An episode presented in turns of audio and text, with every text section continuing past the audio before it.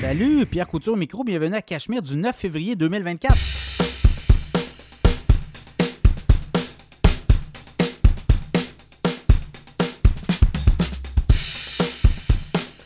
Très, très heureux de vous retrouver pour ce nouvel épisode du podcast Balado Cachemire du 9 février 2024. Là, vous le voyez à la bourse, ça lâche pas. Je regarde les, les indices boursiers à la bourse américaine, surtout au Canada, ça, début de l'année, d'ailleurs, on a un podcast là-dessus cette semaine. On parle des marchés boursiers, mais surtout ce qui pourrait arriver. Là. Mais ça ne lâche pas aux États-Unis. Les résultats financiers, on voit, là, il y a des très bons résultats. L'intelligence artificielle continue de mener le jeu. Les euh, sept magnifiques ont repris du, euh, du, service, comme on dit. Donc, euh, tout se poursuit. Est-ce qu'à un moment donné, il va y avoir un essoufflement? Ben, écoutez, à un moment donné, tout ce qui monte finit par redescendre. Ça prend quoi? Ça prend un déclic. Mais là, on n'en voit pas. Tout va bien. Année électorale aux États-Unis.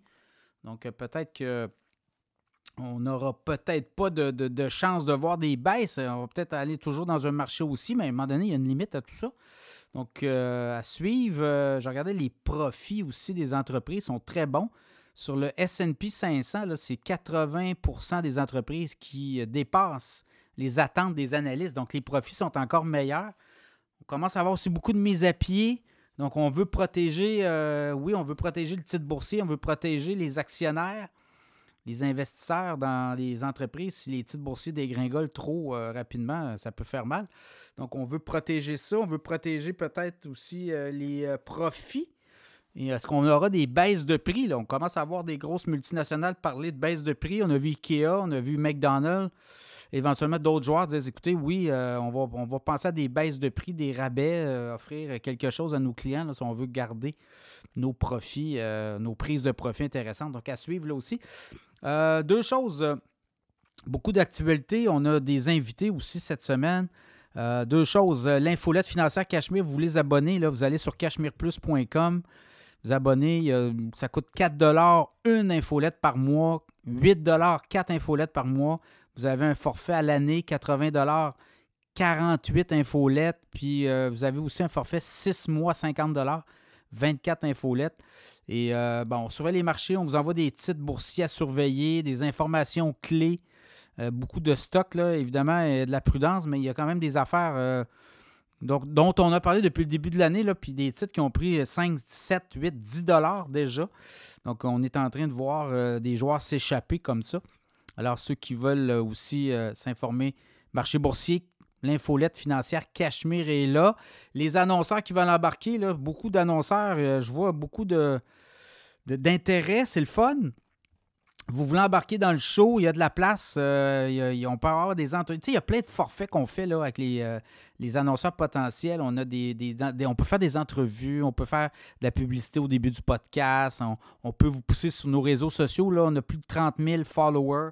Donc, c'est une façon de faire qu'on fait euh, et, ça permet de, vous faire connaître auprès de la communauté Cachemire, d'ailleurs, communauté qui est euh, très nombreuse. Nos écoutes du podcast sont euh, en croissance tout le temps. Ça bouge tout le temps et c'est pas évident. Des podcasts sur l'économie, le 3-4 ans, il n'y en avait pas beaucoup. Là, il y en a de plus en plus. Il y a une espèce de turnover qui se fait aussi.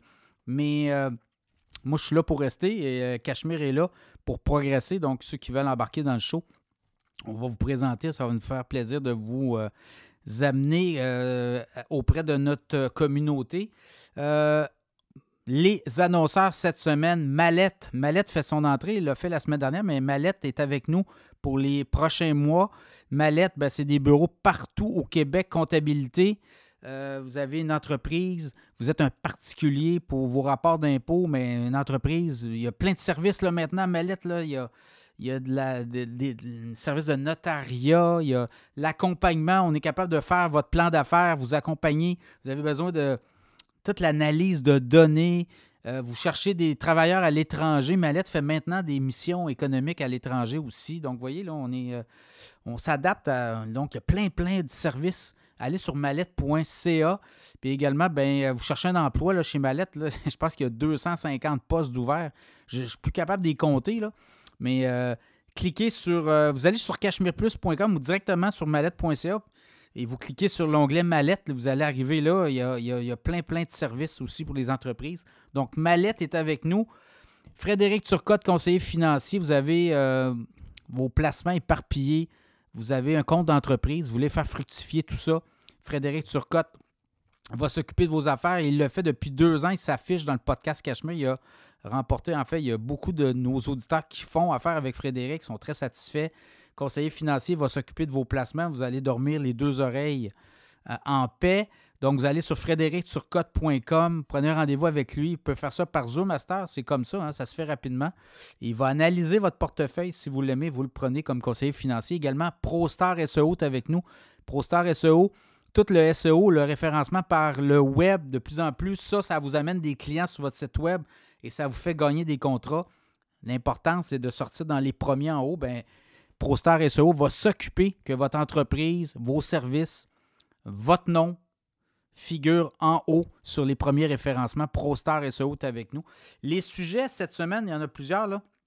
On va parler de la bourse américaine. La dette américaine commence à inquiéter.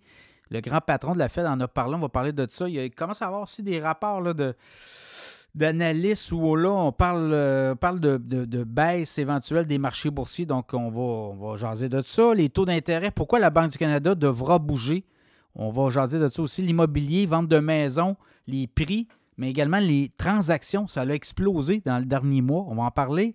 La retraite à 2,1 millions. On va parler de ça aussi. Combien ça prend pour prendre sa retraite? Donc, euh, Beaucoup de gens pensent que ça prend beaucoup d'argent. D'autres disent, ben non, mais là, attendez, ce n'est pas 2 millions par année que ça me prend. Ça me prend peut-être 700-800 000, je vais être correct. Donc, euh, on va jaser de tout ça. Disney contre-attaque. Vous avez vu les résultats financiers de Disney? Les analystes en pensent quoi? On en parle. On va parler d'Uber aussi. Très bons résultats. On va parler de Bombardier. On va parler de la crypto-monnaie. Qui a inventé le Bitcoin? Il y a un procès qui s'est ouvert à Londres cette semaine. Et c'est fascinant de voir euh, qui peut se revendiquer d'être le Satoshi Nakamoto, l'inventeur du Bitcoin. On parle de ça également. La bourse, les 20 titres les plus performants de la semaine. Deuxième partie, deux invités. Luc Dupont, le professeur en marketing. On va jaser de la pub au Super Bowl. Qu'est-ce qui s'en vient, les tendances. Vraiment intéressant. Luc suit ça. C'est un professeur à l'Université d'Ottawa, Luc Dupont. Mais il suit beaucoup les tendances et on va décortiquer rapidement là, euh, et euh, on, va, on, va, faire le grand tour de ce qui s'en vient au Super Bowl au niveau marketing. Également, Frédéric Turcotte, les marchés boursiers. Est-ce qu'on attend? On attend-tu le grand coup? On peut attendre longtemps. Il hein? euh, y en a qui attendent que ah, le, Big Reset ou je sais pas quoi, là, que ça baisse de 60% ben, ça arrive pas souvent, ça, à la bourse. Fait que vaut mieux embarquer tranquillement puis profiter des bonnes journées à la bourse que de rester sur les lignes de côté, manquer le bateau. Donc, on va jaser de ça notamment avec Frédéric Turcotte. On va jaser aussi de Meta, les résultats financiers, puis qu'est-ce qui s'en vient pour Meta, Facebook, Instagram. Alors, bonne écoute!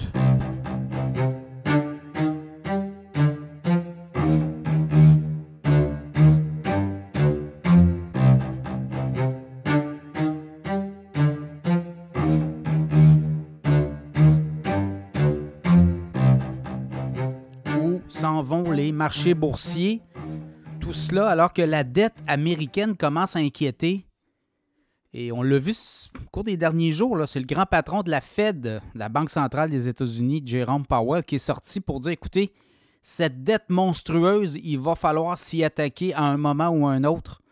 Et je pense que, selon lui, euh, les euh, parlementaires américains devraient y songer rapidement puisqu'elle pourrait venir hanter. là, la dette, monstrueuse dette. Là, on parle d'une dette qui a atteint au début de l'année 2024. On est rendu à plus de 34 000 milliards de dollars de dette. Donc, imaginez, là, au Canada, on a une dette d'à peu près 1250, 1300 milliards. Les Américains sont à plus de 34 milliards de dollars. Et là, ça inquiète beaucoup. Vous le voyez, il y a des scénarios. Beaucoup d'auditeurs du podcast, d'ailleurs, qui cours des derniers jours, m'ont interpellé sur plusieurs plateformes là, pour. Euh, Pierre, parle-nous donc un peu de les marchés boursiers, mais ça a monté beaucoup depuis euh, la fin octobre, novembre, décembre, janvier. Puis là, on ne voit pas de break. Février reparti encore en fou. Est-ce qu'il y a une logique derrière tout ça? Est-ce qu'à un moment donné, il pourrait avoir une chute brutale? Et là, ben, il y a des analystes, on l'entend, François Trahan, qui est un analyste québécois, mais qui travaille aux États-Unis depuis des années, qui est beaucoup sur le fondamental et qui analyse tout ça. Puis écoutez, là, ça repose sur beaucoup de dettes. On a injecté beaucoup d'argent dans les marchés financiers dans les dernières années. On a envoyé des aides financières notamment pendant la COVID aux entreprises. On a diminué les taux d'imposition. On a envoyé de l'argent aux particuliers. Ça a créé une espèce de, bulle, tout ça. Donc lui, euh, on s'attend à quelque chose, un choc. Il le réitère, il l'avait réitéré au début de l'année 2023, il l'a réitéré cette année.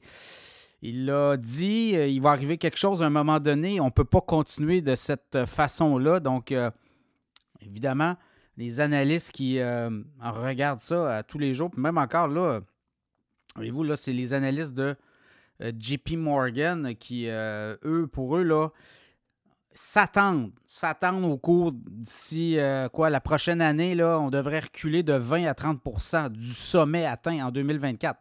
Donc, ça reste quand même flou. Évidemment, c'est toujours plus facile d'être un agent de, malheur qu'un agent de bonheur. Et ça, écoutez, vous allez le voir à la bourse, des agents de malheur, il y en a beaucoup beaucoup de gens qui vont appeler à la catastrophe, l'apocalypse. Euh, YouTube est rempli de titres euh, ou de d'espèces de vidéos. On ne sait pas trop qui qui fait ça. Euh, narration un peu à l'intelligence artificielle. Puis là, on nous parle de l'apocalypse, puis tout est noir, puis tout va cracher. Puis... Donc, il faut, faut, faut, relativiser, mais quand même, on, le voit, les ratios sont très, très élevés. Est-ce qu'il y a une logique derrière tout ça? Les, analystes de JP Morgan, eux, disent, écoutez, il pourrait avoir quelque chose de gros, mais quand? Euh, on reste vague, le point culminant euh, de 2024, ça va être quand? Donc, euh, on dit à 20 à 30% ça peut être 15% ça peut être 10% On a eu des, corrections boursières, c'est 10% On en a eu l'an passé, vous l'avez vu. Ça a commencé début du mois d'août, ça a descendu août, septembre, octobre, à la fin octobre, à partir du 20 octobre, on, ça reparti vers le haut, mais on avait une baisse de 10% dans à peu près euh, deux mois et demi, à peu près. Là. Donc là, on, nous dit entre 20 et 30% ça, c'est les analystes de JP Morgan. Il y a des mêmes analystes dans la même banque qui vont nous dire il n'y a pas de problème, les marchés boursiers vont monter. Donc, vous voyez, là, d'une banque à l'autre, même dans la même banque, ça peut être très difficile de se retrouver. Donc, ce qu'on regarde, et là, ce que les euh, analystes de JP Morgan disent, les petites capitalisations, donc euh, le Russell 2000, ça c'est l'indice des petites capitalisations, pourrait mieux faire au cours des deux prochaines années. On parle d'un rendement possible entre 30 et 50, 59% euh, de, croissance éventuellement avec le, bas atteint, là, parce qu'eux aussi vont se faire brasser si ça l'a brassé, mais après ça, les petites capitalisations pourraient mieux faire. Ça serait logique. On a vu les sept magnifiques progresser de façon euh, importante, même. Euh, c'est jamais vu, là, que ce qu'on a vu là, dans les dernières, euh, je vous dirais, depuis un an, les sept magnifiques qui, qui continuent, de, continuent de monter, continuent de monter. Donc, c'est un peu ça. Ce qu'on dit aussi, c'est que éventuellement, ben, tout ce qui monte finit par redescendre. Oui, l'IA, est-ce que est-ce qu'il y a des signes logiques dans ce qu'on voit, l'intelligence artificielle qui monte? Ben, il y en a certainement. Euh, Nvidia a beaucoup de ventes. Même Nvidia va annoncer ses résultats financiers plus tard dans le mois de février. Vous allez voir, ça va faire exploser. On regarde les autres joueurs de l'IA. Euh, il y, a, quelque chose qui se passe là. Il y a vraiment un buzz. Mais ça aussi, ça pourrait être appelé à se dégonfler rapidement. Donc, on est là-dedans. Je regarde depuis le début de l'année. Le TSX est très, très flat. Depuis le début de l'année, on est à 0,1% de hausse. Le SP 500 est à 5,4% de hausse. Le Dow Jones en hausse de 2,6% et euh, le Nasdaq en hausse de, c'est quoi, c'est 7% à peu près depuis le début de l'année. L'an passé, le Nasdaq a fait 44% n'oubliez pas. Donc, évidemment, beaucoup de prudence actuellement qu'on voit dans les marchés, beaucoup de, d'analyses. On essaie de, nous euh, envoyer des signaux. Est-ce que, en même temps, on a dépassé, vous voyez, le, SP 500 est un sommet où flirte avec les 5000 points. Est-ce que euh, ça aussi, c'est des signaux? Hein? Quand on atteint les sommets, la dernière fois qu'on avait atteint des sommets dans le cas du SP 500, c'était au début de l'année 2022. Euh, Et 2022 avait été très mauvais au niveau des marchés boursiers. Donc, est-ce qu'on pourrait voir euh, plusieurs mois où il y aurait peut-être des descentes? Encore là, il y a des analystes qui vont vous dire non, on a comme dépassé le momentum. Et quand on a le momentum est dépassé, la, la, moyenne des 200 jours, versus la moyenne 20 jours, ben là, on sky's the limit. On, peut, on peut aller très haut, très loin. Donc, c'est pour ça qu'il faut être prudent, mais en même temps, il y, a, comme une logique qui défie la logique dans ce qu'on voit actuellement dans le marché.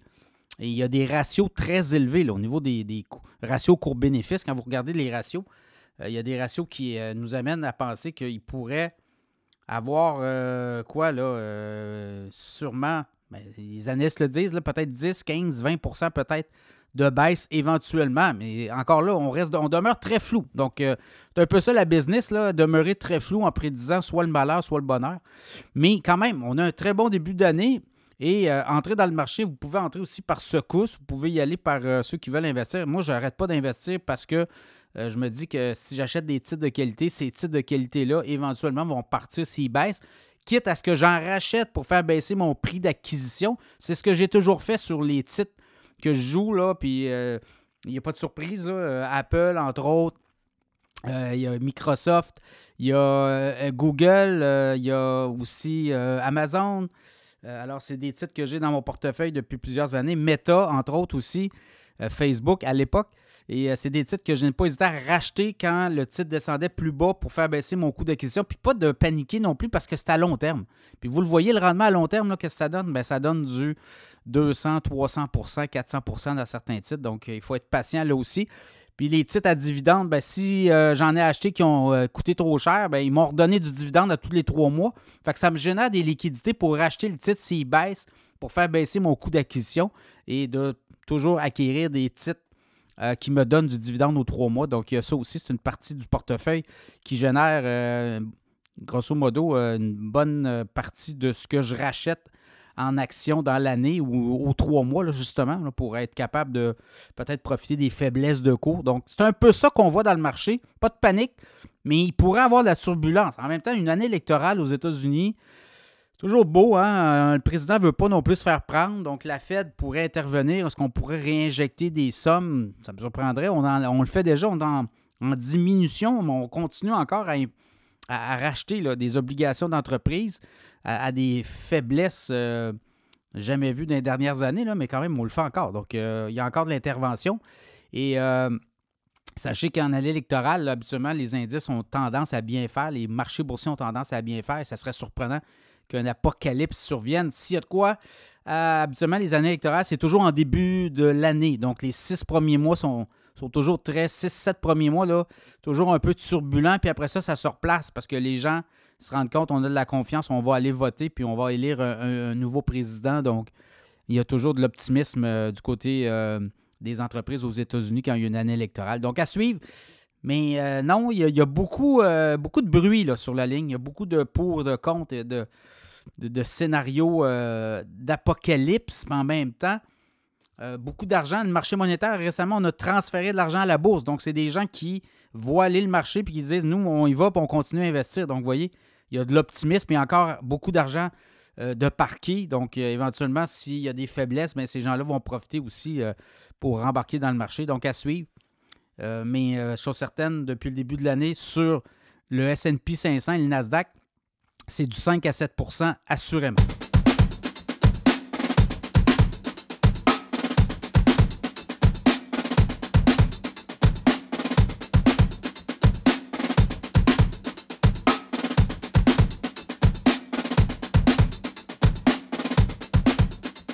La Banque du Canada devra bouger rapidement sur la question des taux d'intérêt, notamment quand on va baisser les taux sais qu'on a eu accès au cours euh, des derniers jours sur les discussions internes à la Banque du Canada entre les euh, hauts dirigeants, savoir euh, quels sont les scénarios possibles. Est-ce qu'on baisse? Est-ce qu'on. Il n'y a, pas de timing parfait, évidemment. Là, l'inflation est repartie à la hausse en décembre au Canada. On va voir les chiffres de janvier éventuellement dans les prochains jours, prochaines semaines. C'est toujours plus long au Canada qu'aux États-Unis. Je ne sais pas pourquoi qu'on n'est pas, on ne soit pas capable d'avoir accès à ces données-là euh, plus rapidement, mais du côté américain, ça ne prend pas de temps. On a les données temporaires, des fois, euh, qui, viennent confirmer la tendance. Toujours est-il que le mois de janvier, l'inflation va baisser. Et là, on va tourner autour de quoi? 3, 3,1, peut-être 2,9. On est à 3,4. Donc, on va baisser de façon importante parce que vous le voyez autour de vous, l'économie canadienne ne va pas très bien. Et là, c'est un peu l'essence de mon message. C'est-à-dire que là, la Banque centrale du Canada, l'économie du Canada n'est pas celle des, États-Unis. Les États-Unis roulent à 3,3 euh, dernier trimestre. Dernier trimestre de 2023, c'était 3,3% l'économie américaine. Au Canada, on est, en zone récession. On, est, on puis même on descend. Donc là, vous le voyez, la, détresse autour de vous. On commence à avoir des entreprises qui font faillite, des mises à pied. oui, il y a encore des postes vacants, mais euh, de plus en plus, ça se resserre. Et là, dans un contexte où l'économie canadienne aurait dû progresser de façon plus importante dans la dernière année, notamment avec l'arrivée massive d'immigrants, de nouveaux arrivants, on aurait dû voir une économie beaucoup plus en forme, ce qu'on n'a pas vu.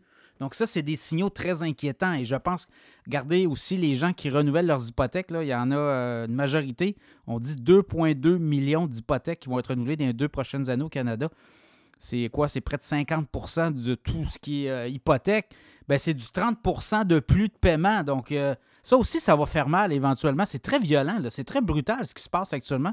Et là, ça, ça vient couper, ça vient amputer pour les prochaines années le pouvoir d'achat de nombreux travailleurs de ménage. Donc, imaginez, cet argent-là n'est pas mis dans l'économie, ça pourrait être une stagnation de plusieurs euh, mois et ça pourrait être très inquiétant. Donc, c'est pour ça que je dis, la Banque du Canada, dès qu'elle a un signal qu'on est sous les 3% au niveau de l'inflation, ben là, il devra se passer quelque chose pour envoyer justement de l'oxygène parce que à 5% le taux directeur, les hypothèques se renouvellent à des coûts très élevés. Et là, une baisse des taux au mois de mars, au mois d'avril, ferait en sorte qu'on enverrait un signal assez clair et ça pourrait redonner confiance parce que là, je voyais le moral des entrepreneurs est en train de, de, chuter.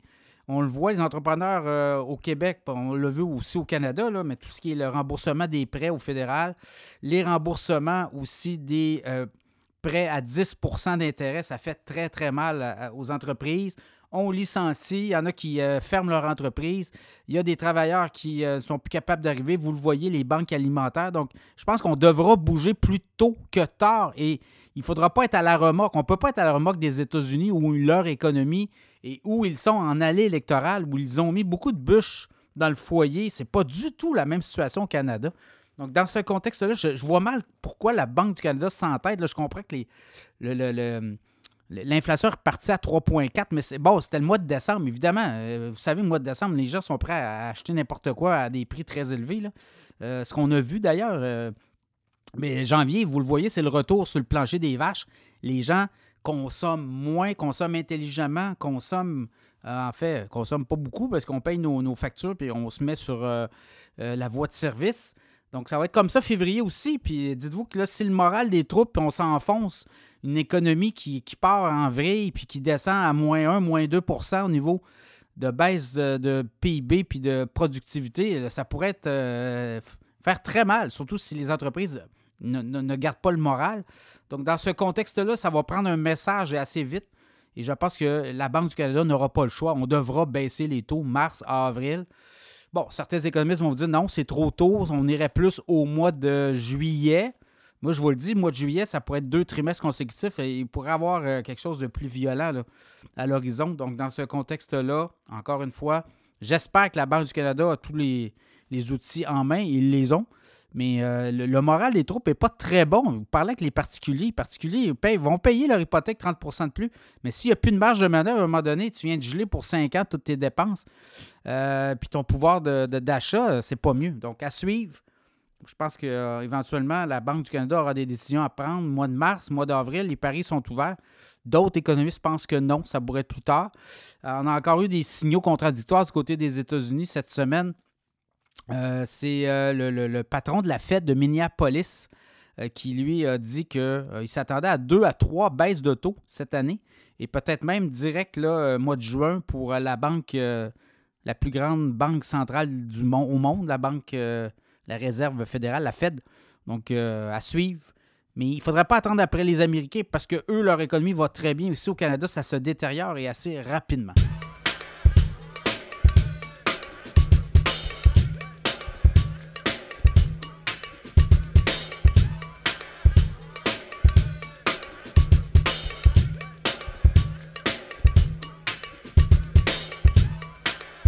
Le marché immobilier continue de chauffer.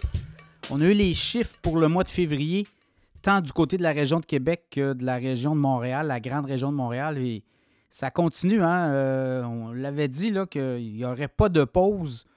Et peu importe ce qui arrive avec les taux d'intérêt, les gens qualifiés, les gens à la recherche d'une maison, que ce soit une première maison, une deuxième maison, ben ça, ça continue d'alimenter ce marché qui euh, est très serré en raison du nombre d'inventaires, le nombre de produits qui, euh, je regardais la région de Québec, qui est à la baisse depuis euh, plusieurs années. Et ça joue très serré. Les courtiers, les agents d'immeubles nous disent écoutez, on a besoin de maison. Et si on a une maison qui a de l'allure, on va la vendre assez vite. On a encore des témoignages de gens qui ont vendu leur maison dans de quelques jours région de Québec, des euh, prix. Euh, ils ont eu le prix, même qu'il aurait pu avoir surenchère. C'est juste qu'à un moment donné, quand quelqu'un t'offre un prix, euh, tu dis OK, on va arrêter ça là. On va la vendre rapidement. Donc, les chiffres que j'ai à vous partager, région de Québec, là, pour le mois de janvier 2024, les transactions en hausse de quoi? Le 18% notamment. Ça, c'est dans la région de Montréal.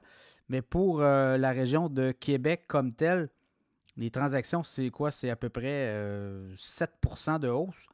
Et euh, ça donne aussi au niveau du prix, parce que c'est ça qui est important, le, prix, ben, ça fait en sorte que euh, Région de Québec, là, je regarde 360 000 le prix médian, en, hausse de 11% C'était 325 000 2023. Mais ce qu'on voit aussi, c'est que périphérie nord de Québec, on est à deux, ben, plus que ça, on est à 395 000, donc c'est une hausse d'à peu près 12 et euh, périphérie sud, surtout la rive sud de Québec, c'est 368 000. Donc, il y a quand même un écart important d'à peu près 30 000 entre la rive nord rive sud, dépendant des produits, évidemment.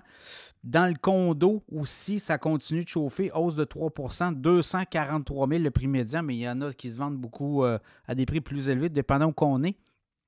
Et du côté de Montréal, ça ne lâche pas. Là, je regarde euh, rapidement, c'est 18% de hausse Nombre de transactions région de Montréal, les prix 535 000 C'était 500 000 le mois de janvier 2023, donc 535 000. Ça, c'est le prix euh, qu'on dit médian, mais quand on va sur l'île de Montréal, les prix sont beaucoup plus élevés, autour de 700 000 prix médian, évidemment. Dans le cas de la copropriété, je regarde euh, vite, vite, vite, 390 000 prix médian, région de Montréal versus 370 000, donc c'est une hausse de 5% sur un an. Donc ça demeure très serré. On a encore beaucoup de surenchères. D'ailleurs, le, Parti Québec solidaire a fait une, proposition cette semaine sur la surenchère. On aimerait que les surenchères soient non plus à l'aveugle, mais qu'elles soient bien euh, dévoilées. Donc on pourrait voir, est-ce qu'on va en surenchère? Oui, il y a, une... Euh, il y a une offre en surenchère, j'ai le prix, est-ce que j'y vais? Oui, est-ce que j'accote? Et ça permettrait peut-être là aussi d'avoir une surenchère moins importante parce qu'on a des cas où euh, il y a des gens qui ont euh, décidé de renchérir de 30, 40, 50 000 dollars pour être sûr d'avoir le prix de la maison. Et au final, bon, s'était aperçu que l'autre offre était peut-être 10 000 au-dessus du prix demandé. Donc, ça fait en sorte qu'on avait mis 30, 40, 50 000. Et là, on est obligé de respecter notre offre, évidemment. Mais quand même, ça fait en sorte que si on avait su, on était capable de voir euh, le prix, bien là, ça donne un peu l'idée où les gens sont prêts à aller. Euh, si on est prêt à mettre 10 000 de plus en pensant qu'on l'a, et il y en a trois autres qui mettent euh, des 15-20 000, bien là, vous voyez, ça, ça, peut éliminer éventuellement des compétiteurs, même ça peut être aussi un processus très transparent et éviter de payer des 30, 40 000, 50 000. Donc, on est là. Est-ce que cette proposition-là va faire du chemin? J'ai aucune idée. Parce qu'on a vu que les processus de surenchère à l'aveugle comme on a au Québec, ben, on l'a vu, là, il y a eu des cas de fraude en région de Montréal. Il y a des courtiers qui ont été trouvés coupables. Et ça fait en sorte que ça, c'est ce qu'on sait. On ne sait pas tout, mais là, il faut faire attention. C'est pas tout. Euh, on ne dit pas que tout est, truqué d'avance, c'est pas ça qu'on dit. C'est juste qu'un processus de surenchère où tout est bien établi, il y a des balises, ben, ça pourrait avantager tout le monde, y compris les vendeurs, y compris les acheteurs. Donc, à suivre. Mais là, vous voyez, le hein, marché immobilier, ça continue d'être serré. On dit que ça va être comme ça, même qu'on nous dit que dans les prochains mois, ça pourrait être encore plus serré. On pourrait voir des hausses de prix de façon plus importante. Donc, euh, faites vos jeux, comme on dit. allez réécouter mon podcast la semaine dernière. J'ai fait louer ou acheter. Ça peut être intéressant aussi parce que c'est pas vrai que si vous n'êtes pas euh, détenteur d'une maison que vous allez être pauvre. Il y, a, des fausses croyances autour d'être dans le fait de posséder une maison. Vous le savez, les gens qui ont une maison, euh, ben, il y a des taxes scolaires, il y a des taxes municipales, il y a des frais de toutes sortes qui explosent. Il y a la rénovation, l'entretien.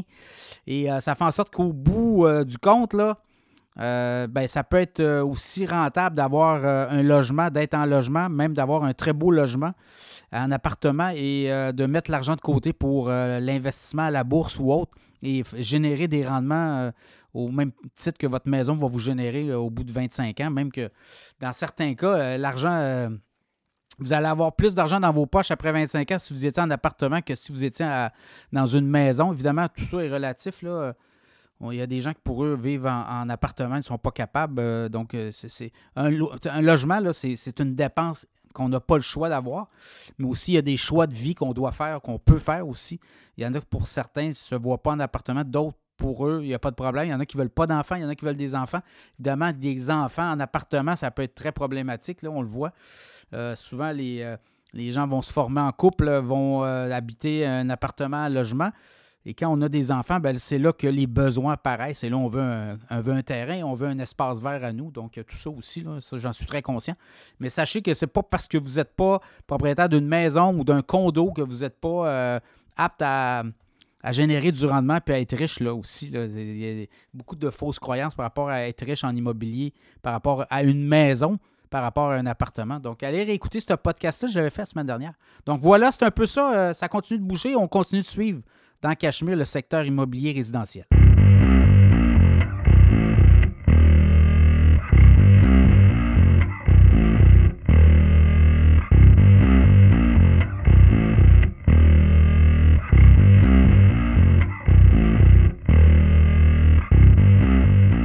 Combien d'argent a-t-on besoin pour sa retraite?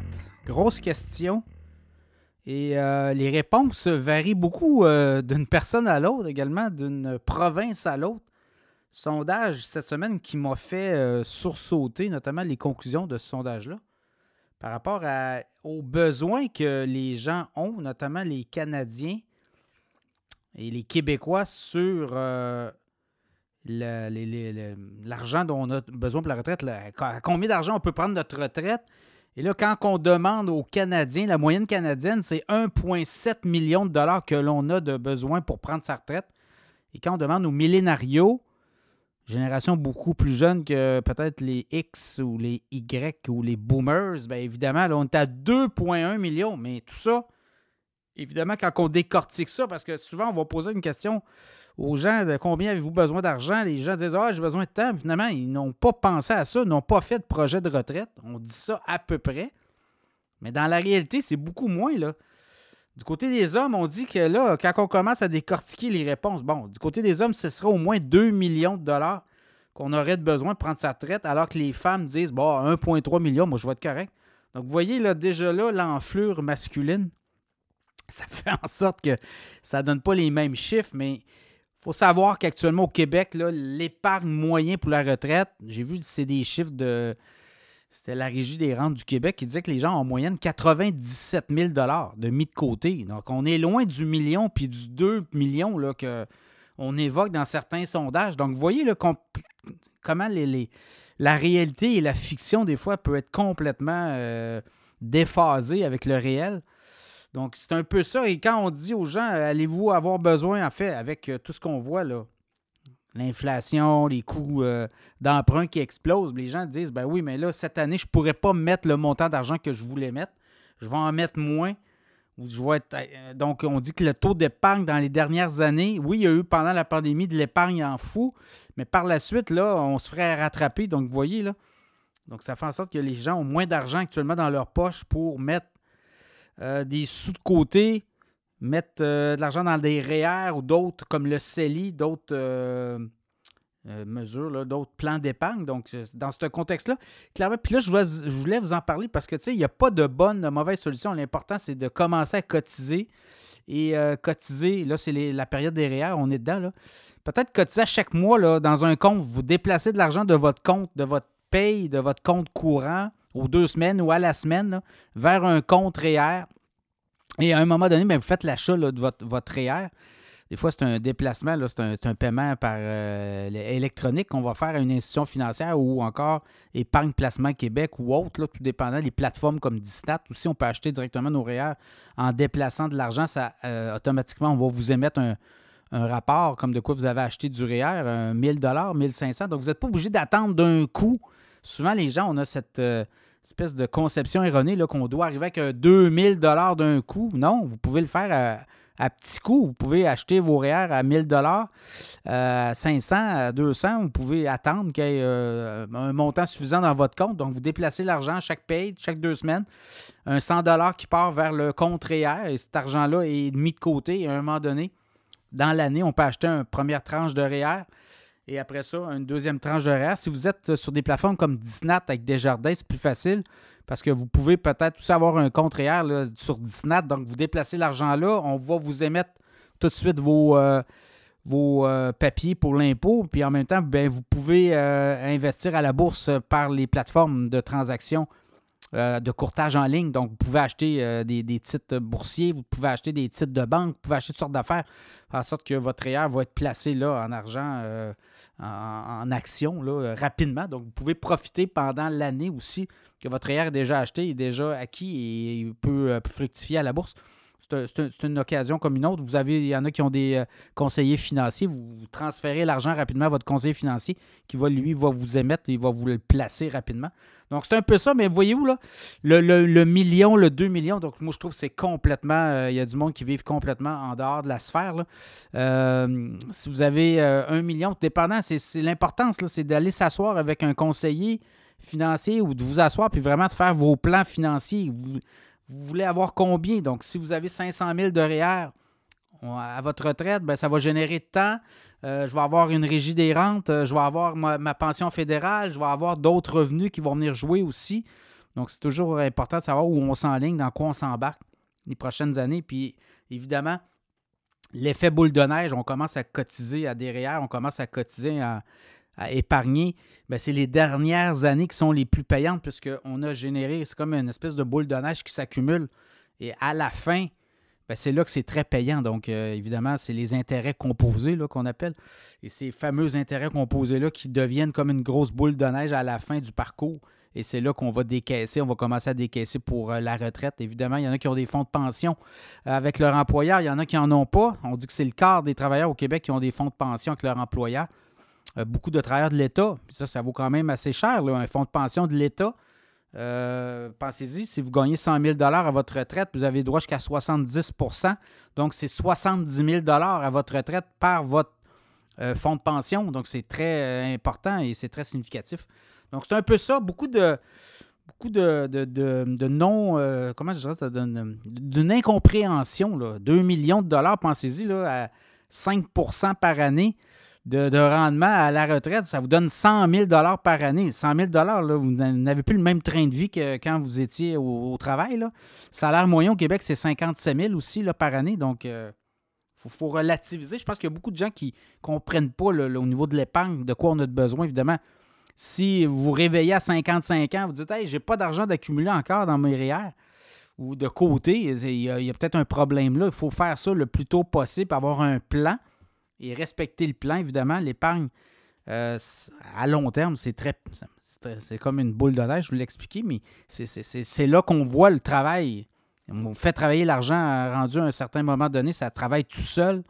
Et euh, on a certaines personnes disent j'ai même plus besoin de mettre de l'argent à partir de 50 ans. La somme que j'avais accumulée, euh, ça, fructifiait toute seule. Donc, à suivre, chose certaine, 2 millions, je trouve ça excessif. 1 million, dépendant de vos objectifs, il y en a, c'est que 500 000. Hein, dépendant comment vous voulez avoir pour votre retraite. Il y en a qui ont zéro aussi. Je connais des gens qui ont, 60 ans actuellement, ils ont zéro d'accumulé pour la retraite. Donc ça, ça va être des gens, on n'aura pas le choix. On aura soit avoir une faible régie des rentes, soit une faible pension fédérale, donc euh, peut-être 10, 12 000, 15 000 de revenus annuellement. Donc là, euh, évidemment, on, devra travailler pour aller chercher le reste. Donc, euh, il y a des gens qui sont peut-être aussi condamnés à travailler pour le restant de leur jour, donc à suivre. Mais tout ça pour vous dire que actuellement, campagne REER, pensez-y, mettez l'argent de côté rapidement début d'année et envoyez ça dans votre compte REER à chaque euh, deux semaines, chaque semaine. Et ça, ça fait en sorte qu'à la fin de l'année, vous avez une bonne cagnotte à, à mettre dans votre REER.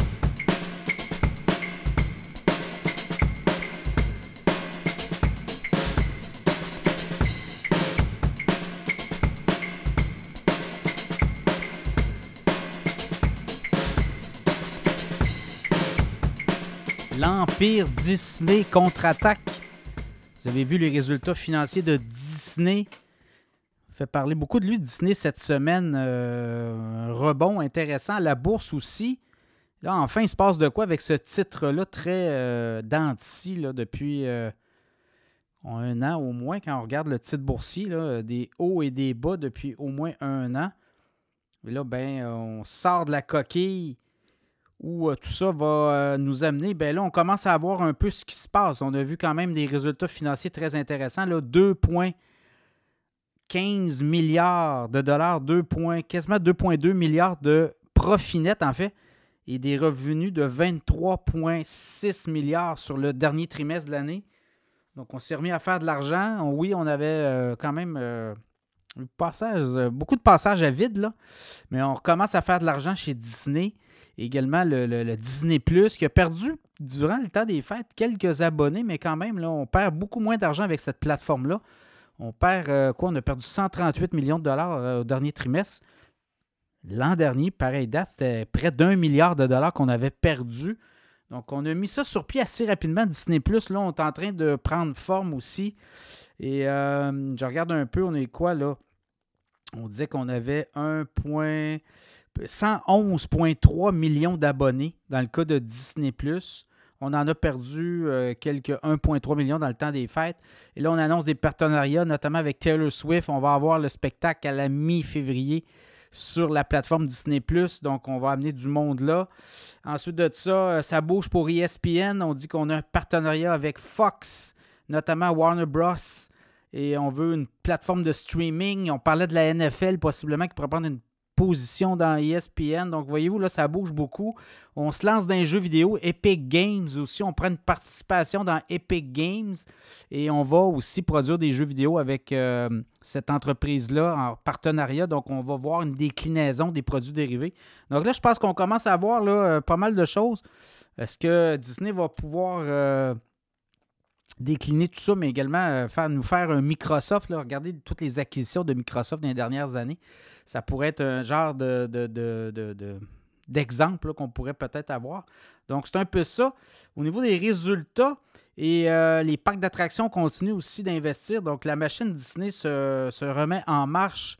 Quand je regarde aussi euh, le stock, l'action, je vous ai parlé dans le podcast ici, allez réécouter, là, il y a peut-être deux semaines, je vous disais que c'était un titre qui était à surveiller. On était autour de, on était autour de 90, 91 dollars. Ben là, je vous parle, on, est à 110 dollars. Le titre a explosé suite à la, aux résultats financiers, au dévoilement des résultats financiers. Et là, je regarde les analystes, on est en train de réviser les modèles d'affaires. On parle de 120. Il y a des cibles à 120. On était toujours en attente. Les analystes ne savaient pas trop où on s'en allait, mais là, avec tout ce qu'on a là, il y a un dividende aussi. On va mettre un. On euh, augmenter le dividende de Disney sur le titre. C'est pas un gros dividende, mais quand même, c'est intéressant.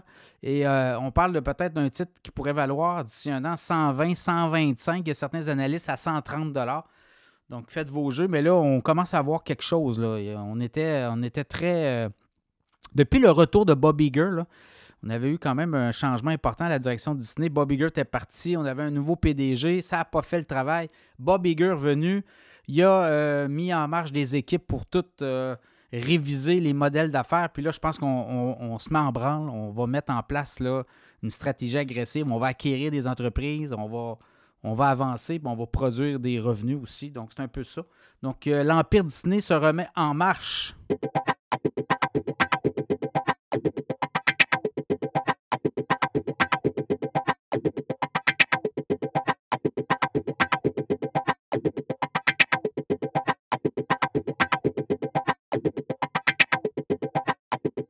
Uber a fait jaser aussi de lui, le géant du transport de passagers, de plus en plus aussi de nourriture et autres, a fait parler de lui. On a eu les résultats financiers d'Uber cette semaine, quand même.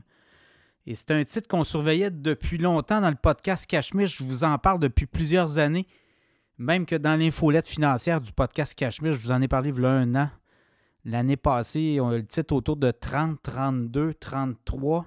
J'en ai reparlé à 40. Puis là, le titre d'Uber, aujourd'hui, je vous parle 71 et 61. Encore en hausse cette année. Et on a eu les résultats financiers. Donc, le dernier trimestre de l'année 2023, Uber a dépassé les prévisions de revenus et de bénéfices par action. On a, a fait 9,9 milliards de revenus sur les derniers trois mois de l'année avec un bénéfice de 86 cents par action. On s'attendait à un bénéfice de 39 cents par action. Donc, vous voyez, on a dépassé largement les attentes. Même chose pour les revenus. On s'attendait à 9,8 milliards. On a fait 9,9. Donc, meilleur. Et ça, sur l'année, pour Uber, ben, ça donne euh, quand même 37,3 milliards de revenus avec euh, en hausse de 17% et euh, profit net aussi en hausse. Donc, voyez-vous, là, ça fait en sorte que là, pour Uber, le grand patron est sorti pour dire ben écoutez, nous autres, euh, clairement, on va faire des bénéfices à chaque trimestre. On pensait pour l'année. Dites-vous que l'an dernier, en 2022, c'était une perte de 9 milliards de dollars. Et là, dans le cas d'Uber, ben, on est en bénéfice net. On est très rentable pour l'année. C'est plus de 2 milliards de revenus pour l'année au complet. Donc, euh, on est très satisfait de ça. Et ce que ça fait en sorte, c'est qu'on dit que pour les euh, prochains trimestres, ben, les résultats s'améliorent. Pour le transport de passagers, oui. Également de la nourriture, les produits. Et là, des rumeurs, on pourrait aussi être tenté d'acquérir Instacart et là, ben, Instacart, c'est surtout de la nourriture. On transporte de la nourriture. Et ça, ça pourrait venir faire propulser, donner des ailes au titre de Uber. Donc, ça va être à surveiller. Ça aussi, c'est une grosse transaction possible. Instacart, c'était déjà offert avant d'aller en bourse à des grands joueurs. Les gens hésitaient parce qu'il y a une, dette importante. Donc, est-ce qu'on va être capable d'amortir la dette euh, ou d'être capable de, de, la monétiser d'une façon plus intéressante, évidemment? Donc, ça va être à suivre. Mais là, on entre dans le marché de la, du transport de la nourriture, notamment dans les supermarchés. C'est un marché de 1000 milliards de dollars en Amérique du Nord. Donc, pour euh, Uber, ça pourrait être très intéressant. Uber partout sur la planète aussi. Les analystes, le titre est à 71, il y a des analystes à 75, à 80. Là, vous le voyez, la business est rentable. On a réussi à rentabiliser l'entreprise. À chaque trimestre, on nous dit qu'on va faire des profits. Donc, ça, c'est de la musique aux oreilles des analystes. Donc, les analystes révisent, sont en train de réviser aussi à la hausse. donc, un titre à surveiller, évidemment. Dans le cas de Uber, je vous dis juste, euh, je regarde DoorDash qui est à 118,30. Mais DoorDash euh, est toujours déficitaire. En tout cas, au dernier trimestre, il était déficitaire, alors que Uber est très rentable et a des euh, revenus beaucoup plus imposants que DoorDash.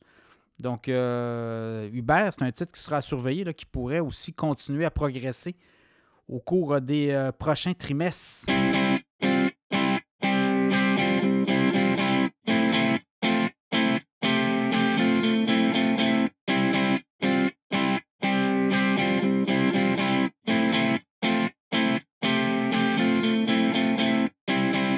Bombardier a aussi fait connaître ses résultats financiers cette semaine, des résultats qui, euh, somme toute, sont très bons, mais qui ont déçu les analystes. Le titre de Bombardier s'est fait frapper là, euh, jeudi notamment, baisse de 14% même près de 15% en baisse de 7,66 Donc, au moment où je vous parle, le titre est autour de 44,50 Est-ce qu'on va reprendre l'altitude? Je pense que oui. Là, je pense que logiquement, écoute, Bombardier fait de l'argent. Là. Ça fait plusieurs années que Bombardier était déficitaire. Et là, on a fait de l'argent en 2023. On a des euh, cibles de croissance, de revenus également. Peut-être des cibles qui sont moins importantes que prévues, mais quand même, là, on a, on a un, ciel qui s'est dégagé devant. Et je pense que là, c'est une question de temps avant que les marchés digèrent tout ça. Donc, on a livré quand même en 2023 138 avions d'affaires euh, et euh, là, je regarde pour 2024, on pense entre 150 et 155. Donc, clairement, on est en mode croissance. 8 milliards de revenus en 2023 pour Bombardier, progression de 8% bénéfice net 445 millions. US, évidemment, c'est tous des chiffres en US que je vous donne. Bombardier, ses résultats sont, en dollars américains. Mais perte nette, l'an passé, c'était une perte nette. C'est quand même un revirement de situation. On génère des profits et pas à peu près. Et pour 2024, même chose, on s'attend à avoir aussi des profits et un résultat autour de quoi, là, je vous ai parlé de 8 milliards, bon, on s'attend entre 8,4 et 8,6 milliards 2024 avec un bénéfice euh, autour d'un quoi là, 1,3, milliards de bénéfices d'exploitation, donc profit net autour de peut-être 500-600 millions, assurément. Et on va dégager des liquidités comme ça de 400 millions. L'ombre au tableau, c'est la dette. Hein. On a eu les coûts d'emprunt qui ont explosé, les coûts sur la dette. On a quand même une dette de 5,6 milliards, mais qui diminue. Donc, on a fait diminuer la dette d'à peu près 400 millions cette année pour Bombardier. Donc, la cadence est bonne. Ce que ça dit sur le titre, Là, je vous ai parlé du carnet de commandes. On a un carnet de commandes d'à peu près quoi 14, on dit 14,2 milliards environ. Là, donc, euh, c'est à peu près ça, autour de 14 milliards. 14,2 milliards, voilà. Donc, euh, on est quand même euh, très, très. On y va avec des prévisions très conservatrices.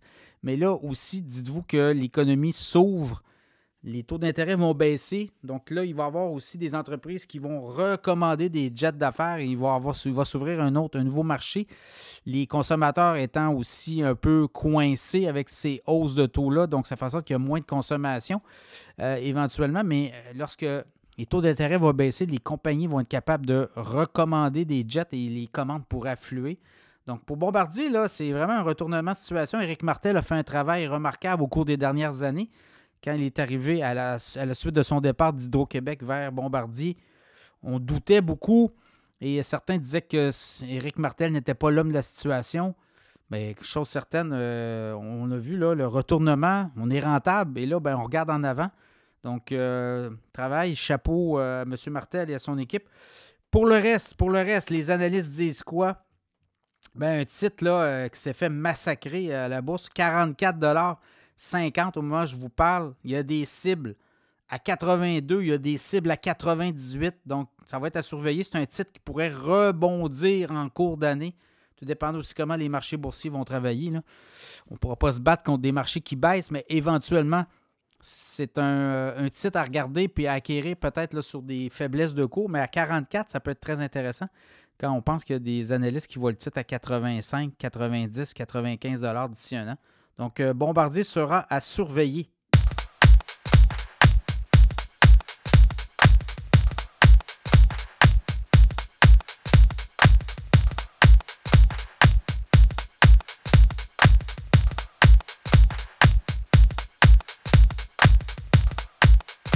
Qui est l'inventeur du Bitcoin? Question quand même euh, qui vaut beaucoup d'argent. Euh, se déroule actuellement à Londres un procès où un Australien revendique être l'inventeur du Bitcoin, le, fameux Satoshi Nakamoto. Rien de moins. Et là, ben, euh, Greg Stephen Wright est poursuivi devant le tribunal, un tribunal à Londres, par euh, notamment la Crypto Open Patent Alliance, la COPA, qui décide, en a assez décidément de lui et de ses euh, supposément euh, droits, puisque M. Wright dit qu'il est le père fondateur du Bitcoin et qu'il a les brevets notamment sur les technologies liées aux crypto-monnaies, mais également le livre blanc, le fameux livre blanc. Il dit qu'il détient une copyright, un copyright sur euh, le livre blanc qui est à l'origine du Bitcoin. Donc, octobre 2008, Satoshi Nakamoto qui avait publié le livre blanc. Et là, ben, on va s'astiner parce que M. Wright dit que lui, sa copie est quand même l'unique copie du livre blanc euh, écrite sur un logiciel Open Office, alors que euh, euh, la vraie, le vrai, le vrai livre blanc aurait été écrit non pas sur euh, une suite euh, de latex comme l'avance M. Wright, mais sur un logiciel Open Office, voilà, et avec des typos aussi euh, qui n'étaient pas disponibles en 2008. Alors, voyez-vous, on est là-dedans. Lui, on l'appelle le Fake Toshi. Donc, on sait que Le lien est à Satoshi Nakamoto. Nakamoto, d'ailleurs, personne ne le connaît, mais détiendrait 111 000 bitcoins. Donc, c'est un peu ça aussi. Lui, euh, M. Wright réclame l'accès à ces 111 000, 111 000 bitcoins. Et ben, il dit que sa clé USB ou dit que sa clé Ledger ne lui permet pas. Donc, aurait perdu les codes d'accès pour les 111 000 bitcoins ou quelques associés au fondateur Satoshi Nakamoto. Évidemment, euh, du côté de la Copa, il y a plusieurs joueurs de la crypto là-dedans. Il y a Coinbase, il y a Binance, on a aussi Block euh, euh, et plusieurs autres joueurs. Là, donc, clairement, on va voir où tout ça va aller. Mais ce n'est pas le premier qui essaie de revendiquer les droits sur le livre blanc. Il faut dire que aussi, c'est le code source. Hein, c'est open source dans le cas du Bitcoin. Et ben, il y a des comment qu'on dit, des gens qui euh, travaillent aussi à cette euh, à la technologie des, chaînes de blocs. Vous le voyez, il y a plusieurs mineurs de crypto-monnaie, il y a des gros joueurs là-dedans. Donc, euh, à suivre comme procès, mais je pense que ça pourrait déboucher vers un non-lieu, ou à tout le moins, on pourrait écarter le Craig Steven Wright comme étant Satoshi Nakamoto. Plusieurs rumeurs laissent entendre que Satoshi Nakamoto pourrait être Steve Jobs aussi.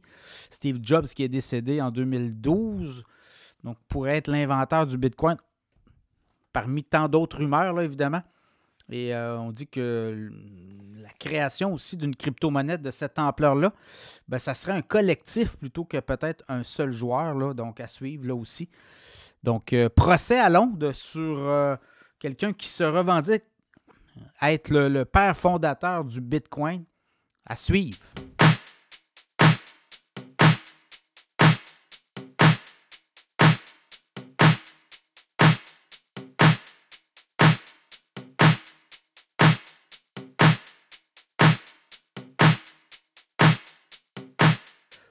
OK, on va jaser des titres les plus performants de la semaine à la bourse, tant du côté du TSX que de Wall Street. Ça a bougé beaucoup, là, je vous le dis. Là, euh, on commence à voir euh, des joueurs se profiler. Les mêmes joueurs qui avaient quand même très bien performé en 2023 ben, reviennent tranquillement, alors, prennent leur rôle de leader.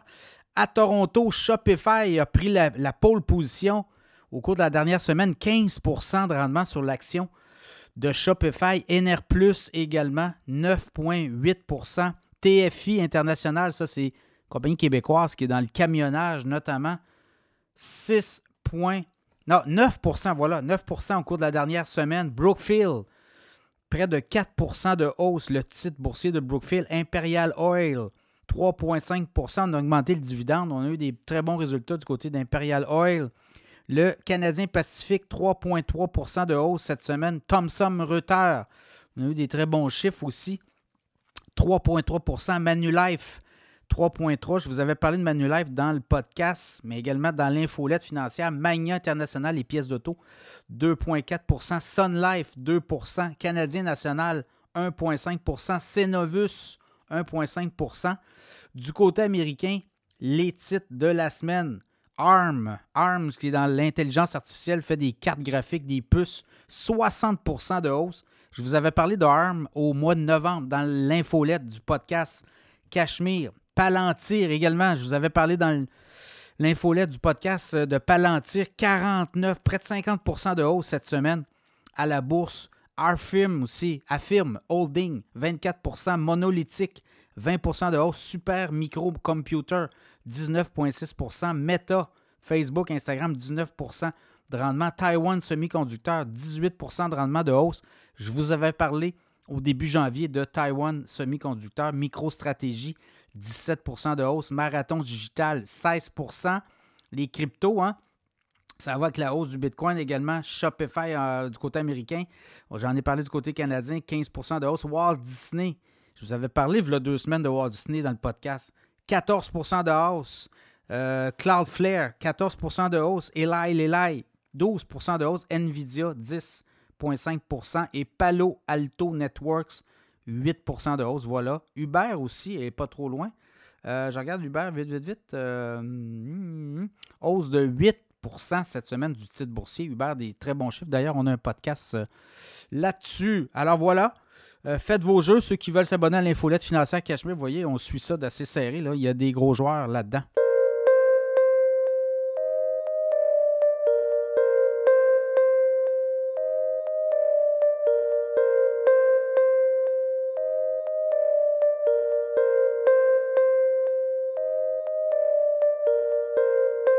Le Super Bowl arrive et qui dit Super Bowl à chaque année, c'est la foire aux annonceurs. Les commanditaires aiment se coller à cet événement-là qui est très populaire et qui euh, amène de plus en plus un, public différent. Là, on le voit, les femmes sont de, plus en plus ciblées pour en discuter long en large, le meilleur en ville, le meilleur au Québec le meilleur en Amérique du Nord, le professeur, en marketing de l'Université d'Ottawa, Luc Dupont.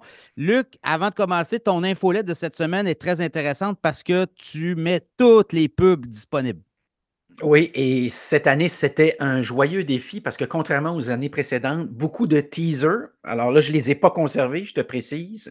Alors, pour, pour avoir le droit d'entrer dans mon infolette cette année, le règlement, c'était avez-vous mis votre publicité au complet? Alors, ce que j'ai fait sur mon infolette, c'est que j'ai recensé la. En fait, ce que je pense être la totalité, tu auras compris qu'il y a tellement ah, Il y en a, il y en a. Avant, pendant, après. mais, mais je pense que je les ai pas mal toutes euh, mises. Et donc, Infolette Marketing, euh, Luc Dupont. D'ailleurs, ça peut être une bonne idée de s'abonner aussi. C'est, euh, je pense, en tout cas, la meilleure revue certainement au Québec. Ah oui, c'est complet, c'est complet. C'est large. Du marketing. Ah oui, c'est quelqu'un qui trip marketing, publicité, là, euh, je pense que c'est un incontournable. Écoute, qu'est-ce que tu remarques cette année par rapport aux autres années, la tendance? Là, euh, les cryptos, ça a l'air d'être passé date. Il y a peut-être d'autres choses qui, euh, qui, peut, qui peut popper. Oui, oui les cryptos, c'est certainement passé, passé date. Euh, je te parlais un peu plus tôt des, teasers. Chaque année, il y a une stratégie qui consiste tantôt à dire je mets la publicité au complet, ou une autre année, c'est je mets le teaser et, pas la pub, ou une autre année, je mets le teaser et la pub avant le Super Bowl. Alors, cette année, si tu veux une histoire courte, c'est je mets le teaser et au prix que ça coûte, 7 millions de dollars. Donc, c'est 70 dollars du, du 1000, pour employer l'expression consacrée, le coût par 1000.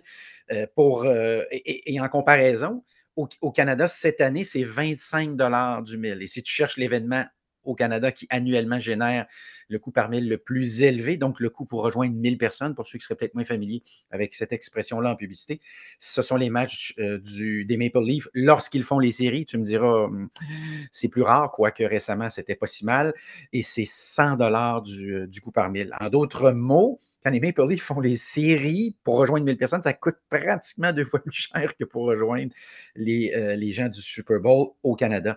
Euh, alors, cette année, c'est CTV TSN. Alors, évidemment, qui présente ça. Donc, j'assume RDS euh, du côté, du côté francophone.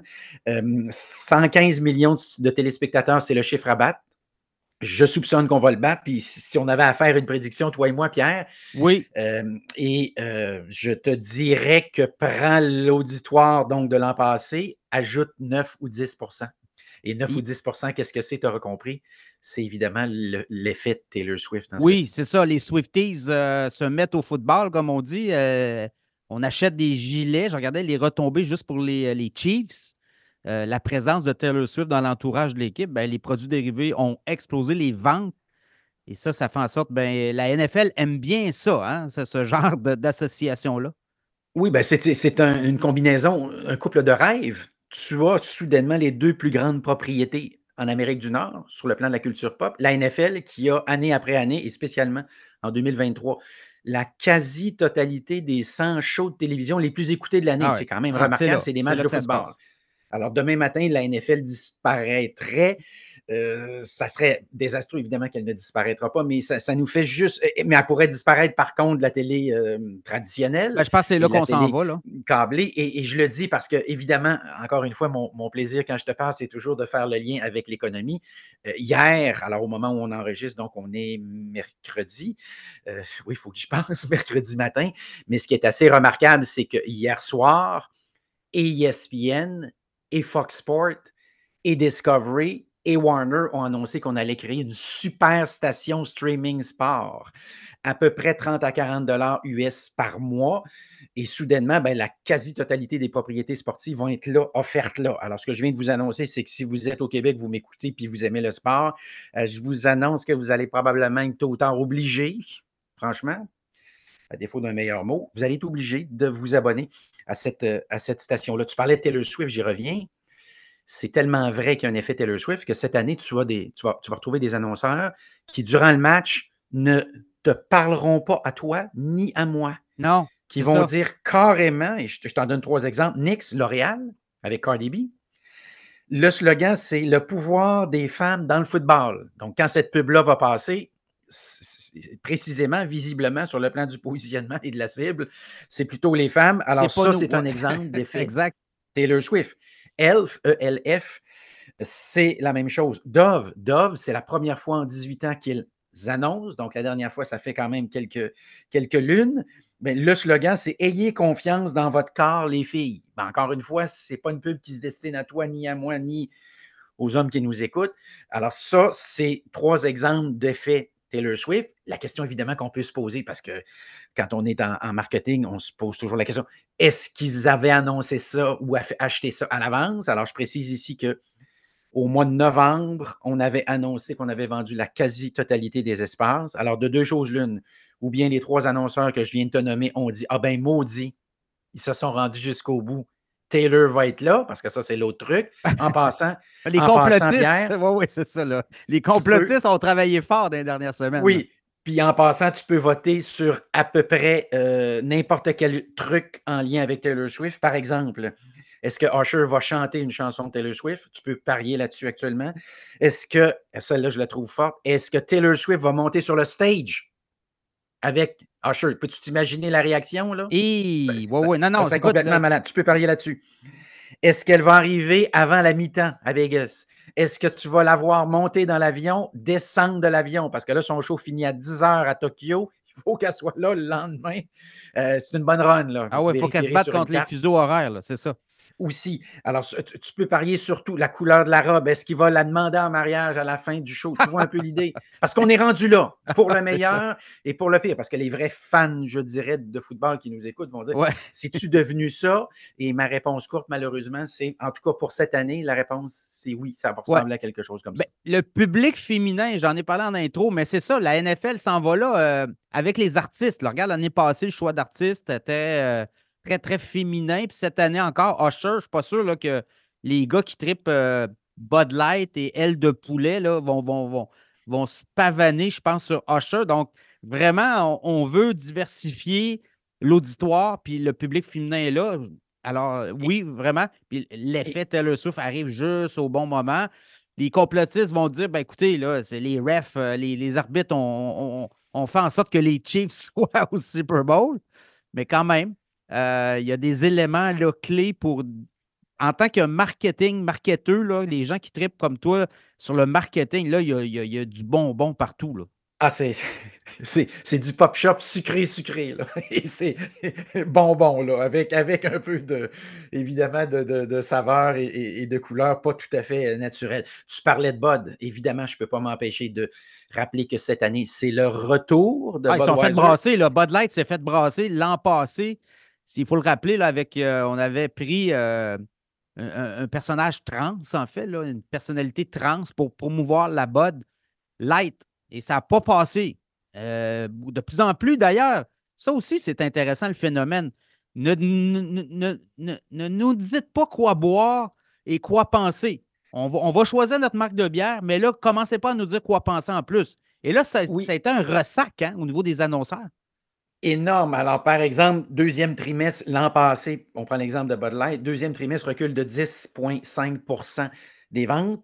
Alors, ça, c'est évidemment beaucoup, beaucoup de caisses de bière. Alors, ce qui est fascinant ici, puis juste ça, Pierre, on ferait un podcast de deux heures. Ça mériterait un livre, expliquer ça. Ah, Alors, c'est l'histoire d'une jeune fille qui est mise là à la direction de Bud Light du marketing qui en entrant fait un podcast dans lequel elle explique comment les buveurs de Bud Light sont un petit peu arriérés. Elle ne le dit pas comme ça, mais c'est ah, des, des, crétins, là. Oh, des crétins. Et qu'il faut les déniaiser. Euh, alors, évidemment, elle elle engage, elle signe cette, cette personne-là.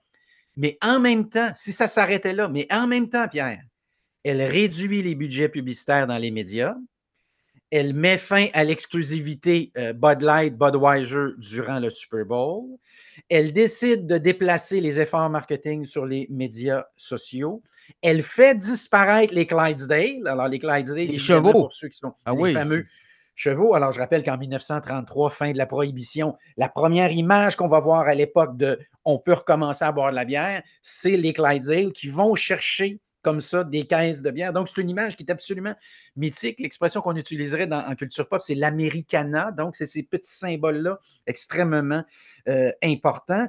Euh, alors, au fond, on arrêterait là. Ça serait déjà, euh, puis, évidemment, ralentir la cadence de pub au Super Bowl.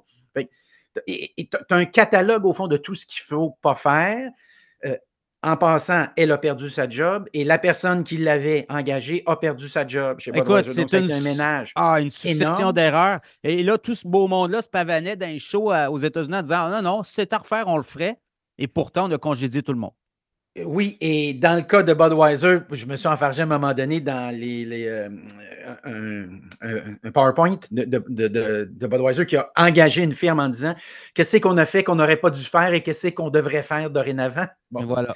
Euh, on a déjà un bon petit catalogue ici de choses. Et ce qui est assez remarquable, c'est qu'ils ont fait une découverte, moi, qui me renverse complètement, c'est quand un gars s'assoit devant son téléviseur pour regarder une game de football, il ne veut pas se faire parler de politique. Ah, c'est, toute une découverte. Ça, c'est, hein, ça serait, comme, ça serait comme chez toi, Pierre, t'invite là, dimanche avant que le, Super Bowl commence. juste avant de commencer, tu dis Hey les gars, je peux-tu faire un sondage? Vous allez voter pour qui aux prochaines élections? Ah, je me fais. je, je t'avertis, là, je me fais tirer par-dessus le balcon. Là. les, boys vont me tirer par-dessus le balcon. Mais, mais c'est ça aussi, c'est la culture du wokisme qui s'est intégrée dans la publicité. Et là, on a vu les limites de vouloir passer des messages autres. Je vends de la bière, boutique. Vends-moi pas d'autre chose. Je veux rien entendre de. Exact. Et, dans ce cas-ci, alors, parce que là, on, est on, est toujours dans le damage control, évidemment, depuis ce, ce temps-là, parce qu'au moment où on se parle, Modelo est devenu la bière numéro un. Et d'après moi, elle ne perdra pas son titre parce que ben parce que sur le plan démographique, Modelo, évidemment, les hispanophones, euh, ils ne sont pas moins nombreux, ils sont plus nombreux. Et la Modelo, je dois dire, si tu la compares à la BOD, je ne sais pas si tu l'as déjà euh, essayé, je la trouve meilleure. Puis la BOD, je la trouve franchement ordinaire, mais la BOD bénéficiait d'une campagne de marketing historiquement qui était remarquable. Alors, si tu es, attentif au dernier développement, Budweiser, ils viennent d'engager un humoriste dont ils vont faire la, la promotion, il va faire une tournée nord-américaine. C'est un humoriste qui ressemblerait à Dave Chappelle, si tu le cherchais, là, sur le plan du positionnement. Et l'autre chose, ils ont, ils ont été condamnés à resigner la commandite de la UFC, qui momentanément avait été signée par, ça ne s'invente pas, Modelo. Voilà. Donc, on a, ils sont revenus. Ouais, sont revenus oui à, ce qui était, là, à leur ADN. Et, je ne sais pas si tu as vu, les publicités ont beaucoup changé dans les derniers mois. Tu as du Peyton Manning, tu as une fille qui arrive au bar et qui, euh, qui, qui, qui, commande cinq pains dans des grands verres de, de vite. Puis là, elle, le, serveur, euh, ben, le, waiter, euh, lui, il dit comment tu vas faire pour amener ça à ta table? Euh, T'inquiète-toi pas. Elle pogne les cinq verres et elle amène ça à ta table. C'est vraiment un changement d'image complet suite à cette erreur-là d'avoir euh, vouloir euh, dire aux, buveurs de bud comment penser, quoi penser? Et, ce que ça nous rappelle à la fin qu'il ne faut jamais oublier, c'est que les bières, somme toute, ils goûtent pas mal toute la même affaire. Puis la différence, ben, c'est l'image. Et pourquoi on fait de la pub? Hein, le, marketing 101, le premier cours que je donne, le premier, premier matin, c'est pourquoi on fait de la pub? Ben, on fait de la pub parce qu'on s'est aperçu que si tu sais que le produit existe, tu as plus de chances de l'acheter. Et deuxième raison pourquoi on fait de la pub, ben parce que ça nous permet de créer autour du produit une personnalité. Alors ici, on a un très, très bel exemple de ça. À la fin, donc, ce que je prétendrais, c'est que vous ne buvez pas tant de la bière comme vous buvez une image. Et Budweiser s'était éloigné de tout ça. Ils viennent d'avoir une leçon qui va être enseignée, j'allais dire. Oui, hein, ça va faire école. mais, mais, mais, mais ça, c'est. Oui, ça va faire école euh, absolument. Et évidemment, on pourrait parler de Disney, qui serait actuellement le, Budweiser de la culture pop, mais, on s'éloignerait évidemment de notre, Super Bowl. Autre chose, justement, dans cette logique-là, Pierre, visiblement, cette année, beaucoup, beaucoup, beaucoup de stars. Kim Kardashian, Arnold Schwarzenegger, évidemment. On va avoir un, petit, on va avoir un, ou deux lutteurs. On va avoir Tom Brady. On va avoir Wayne Gretzky. Et moi, ma surprise, et ça nous, ça nous, nous permet de mesurer aussi le changement, euh, je dirais, sur le plan sportif là, de, du positionnement de certains sports, c'est qu'on va voir les, Lionel Messi. Qui va euh, faire qui est débarqué en Amérique, lui, l'an dernier. Ben oui. Ah non, écoute, là, le Messi, c'est incroyable, ça aussi, là, en MLS. Alors, ça, c'est remarquable. Puis, tu en as une tonne aussi. Tu vas avoir des pubs de. Alors, au moment où on se parle, je le précise, c'est ce qu'on sait parce que tu devines bien que ça peut changer. Mais BMW, Volkswagen, Toyota et Kia sont là. Et la surprise cette année, tiens-toi bien, aucun fabricant automobile nord-américain. Et ça, à ma connaissance, c'est une première. Ça me dit quelque chose sur l'état de la situation en Amérique du Nord et évidemment les hésitations en lien avec la voiture électrique. Oui. Ben, je regardais GM. Là. Bon, GM, il a eu ses résultats financiers il deux semaines.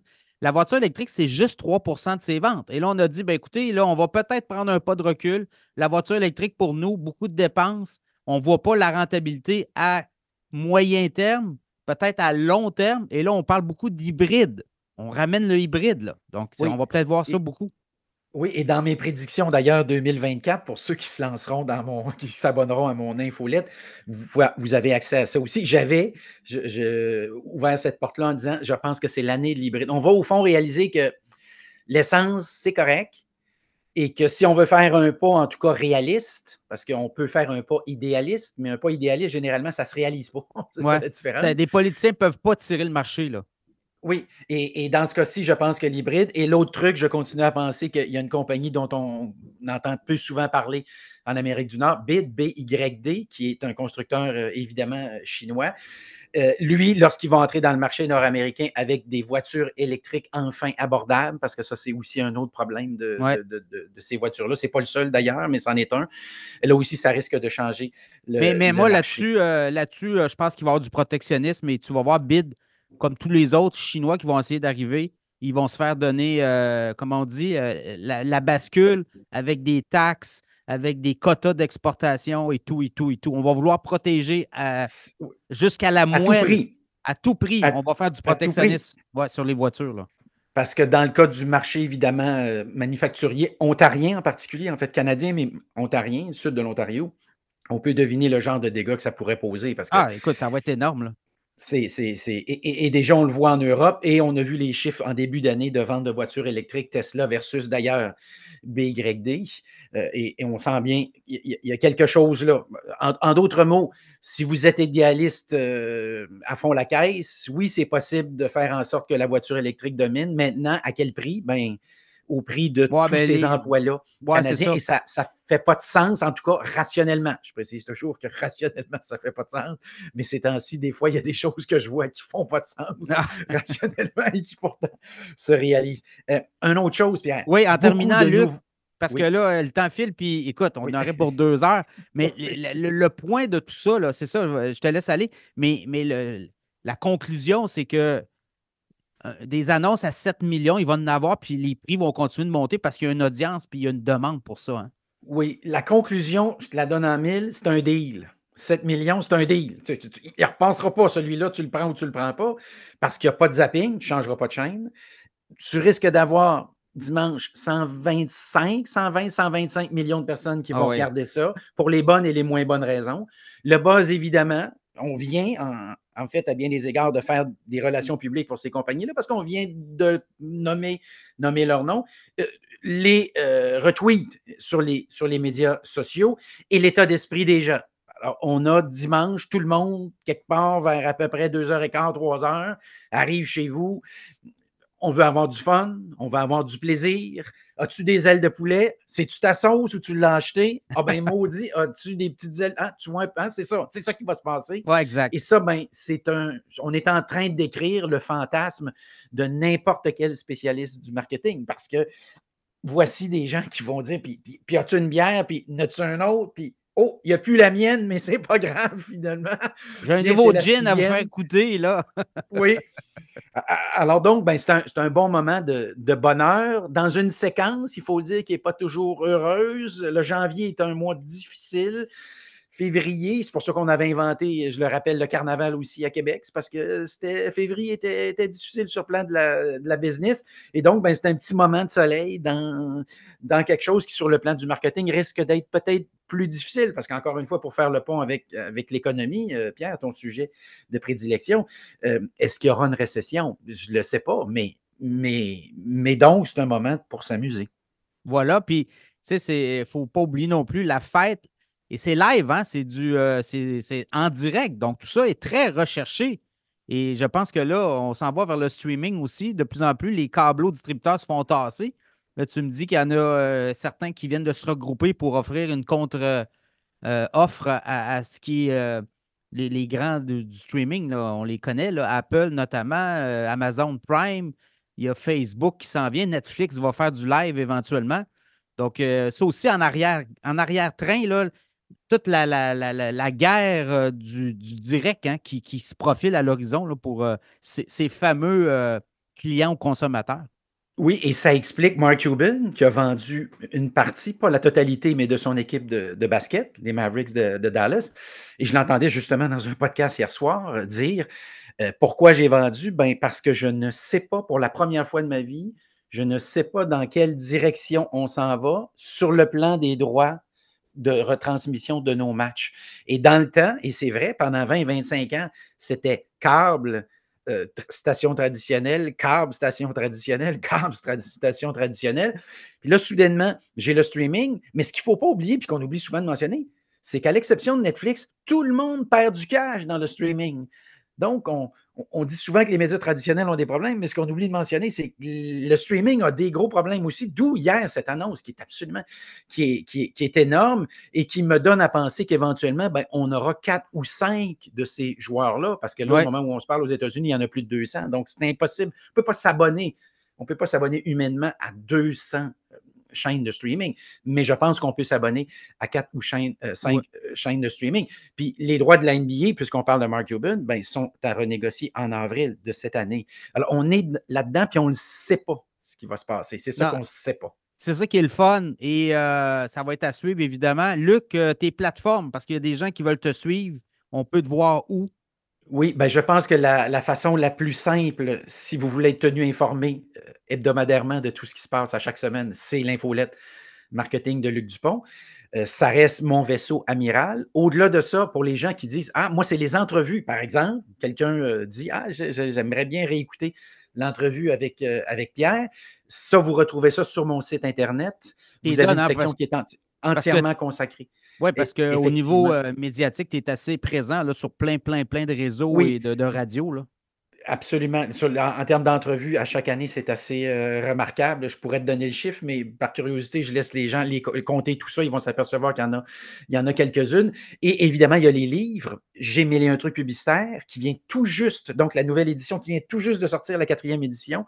ça, c'est un livre euh, qui a traversé l'épreuve du temps, qui rappelle que la nature humaine ne change pas beaucoup, mais que les plateformes, elles changent. Alors, c'est pour ça que quatrième édition, simplement pour ajuster euh, le tir. Alors, lui, il vient de sortir disponible sur Amazon. D'ailleurs, sur Amazon, vous avez comme ça plusieurs euh, de mes livres qui sont aussi disponibles. Et l'autre, mais ben, qui est très d'actualité dans la, mesure où on traverse cette espèce de tempête médiatique-là, c'est comment bâtir sa stratégie média et publicité. Voilà donc pour l'essentiel. Évidemment, lucdupont.com euh, pour les conférences aussi, parce qu'il y a aussi euh, cette possibilité-là ça aussi, de le faire tantôt en hein. présentiel et, tantôt en Zoom aussi, d'ailleurs, comme on le fait actuellement. Merci beaucoup, Luc. On se reparle. Salut. C'est un plaisir. Bon Super Bowl. Et bon match. Bye.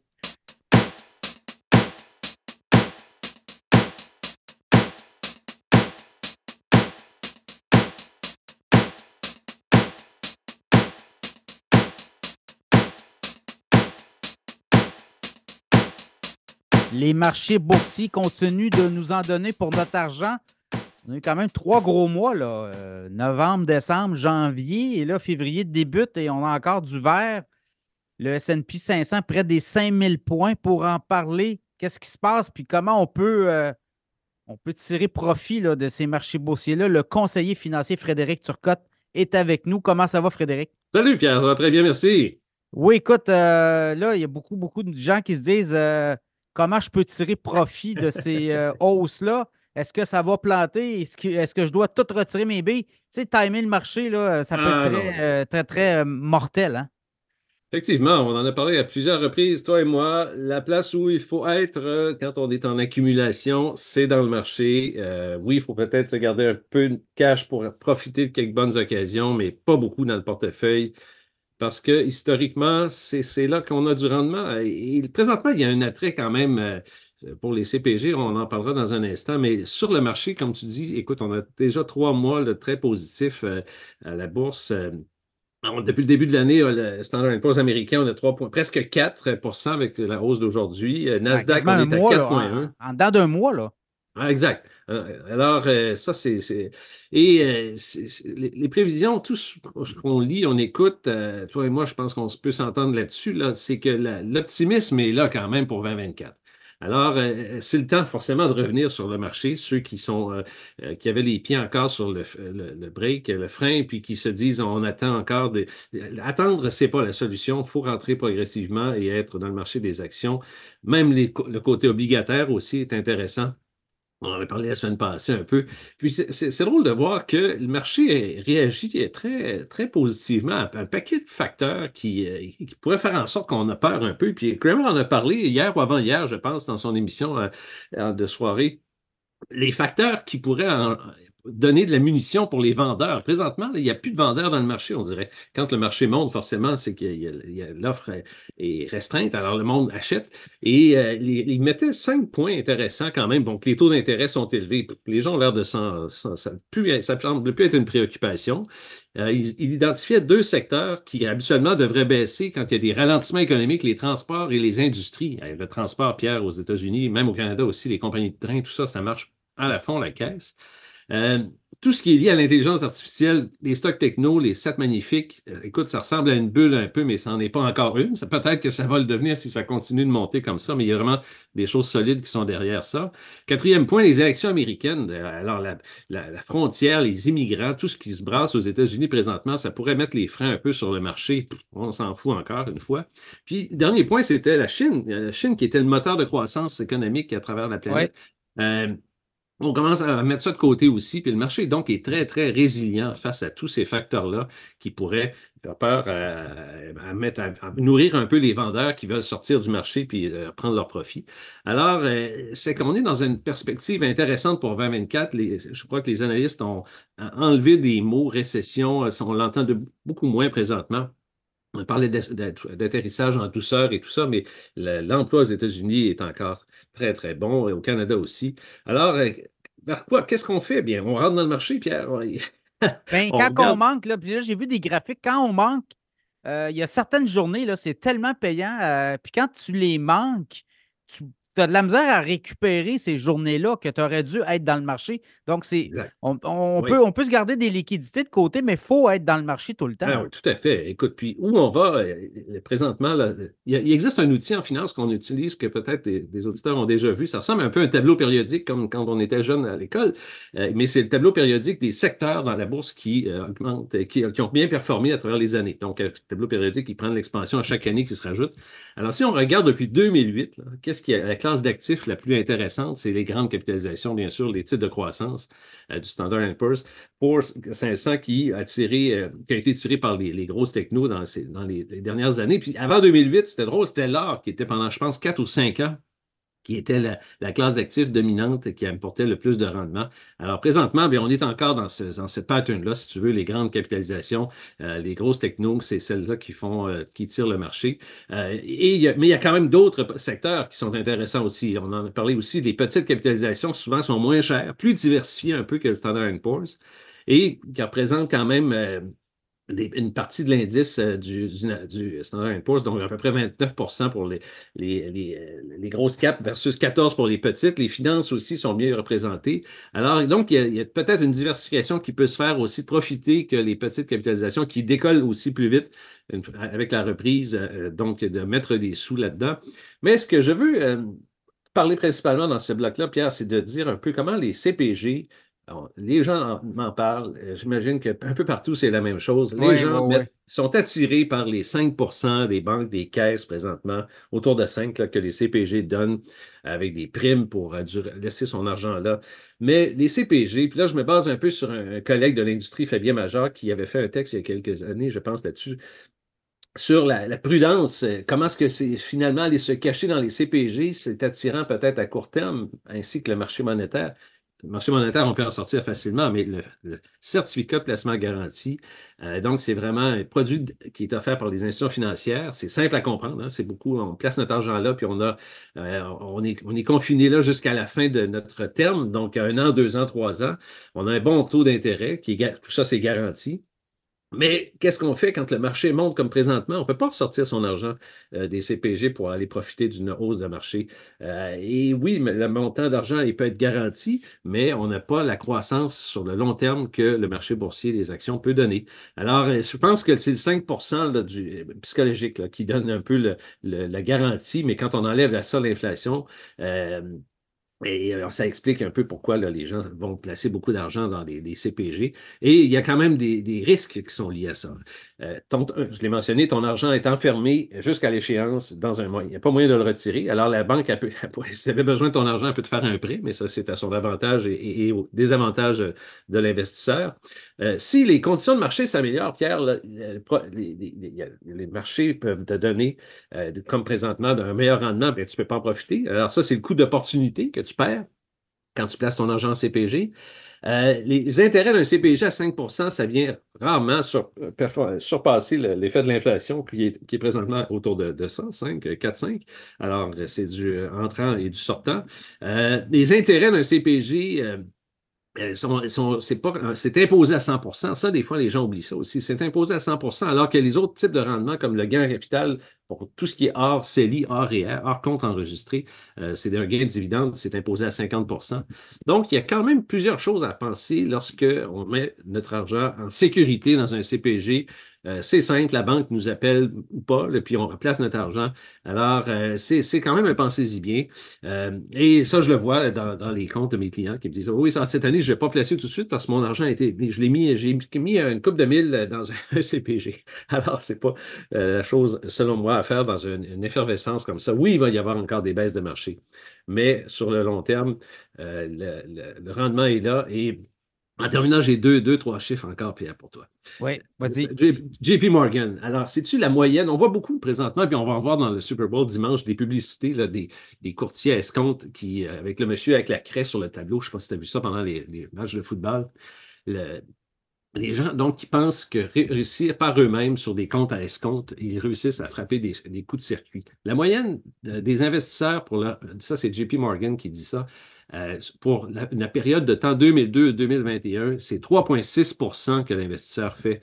Par année. Il lui-même ses actions, alors que le Standard Poor's a donné 9,5 et d'autres classes d'actifs ont donné quand même beaucoup plus que ça. Pourquoi? Bien parce qu'on a toujours euh, les mêmes erreurs, on fait toujours, on a toujours des billets cognitifs quand on place de notre, notre argent alors, euh, on pense qu'on va réussir à faire des, coups de circuit tout le temps. Alors, les 40% des gens, euh, ça c'est Fidélité qui donne ces chiffres-là, 40% des gens font des trades seulement sur un mois, Pierre. Alors, ils rentrent puis ils sortent. Alors, c'est pas ça qu'il faut faire. 80% des gens qui vont sur les plateformes à escompte, et beaucoup en ont fait pendant la pandémie, quittent après les deux premières années. Et seulement 7% restent après cinq ans. Alors, ça, fait, beaucoup d'entrants puis beaucoup de sorties hein, aussi. Exactement. Alors, c'est des chiffres absolument hallucinants de dire que les gens pensent réussir, le petit investisseur, de timer le marché puis de dire. Euh, et les, chiffres parlent d'eux-mêmes. Si tu es l'investisseur le plus malchanceux au monde qui, a rentré euh, euh, au creux, au sommet de 2007, puis euh, qui a vendu en, octobre 22. Donc, c'est quand même une bonne période de temps, mais tu es vraiment celui qui a le mauvais timing au monde. Là, ben, tu as 210% de rendement cumulatif de fait. Ça donne 7,8 par année. ça, c'est le pire investisseur qui a réussi à faire ça. Donc, il faut se faire aider, je pense, par des conseillers, par des gens qui n'ont pas ce biais euh, émotif-là. Donc, euh, et, de dire que si on.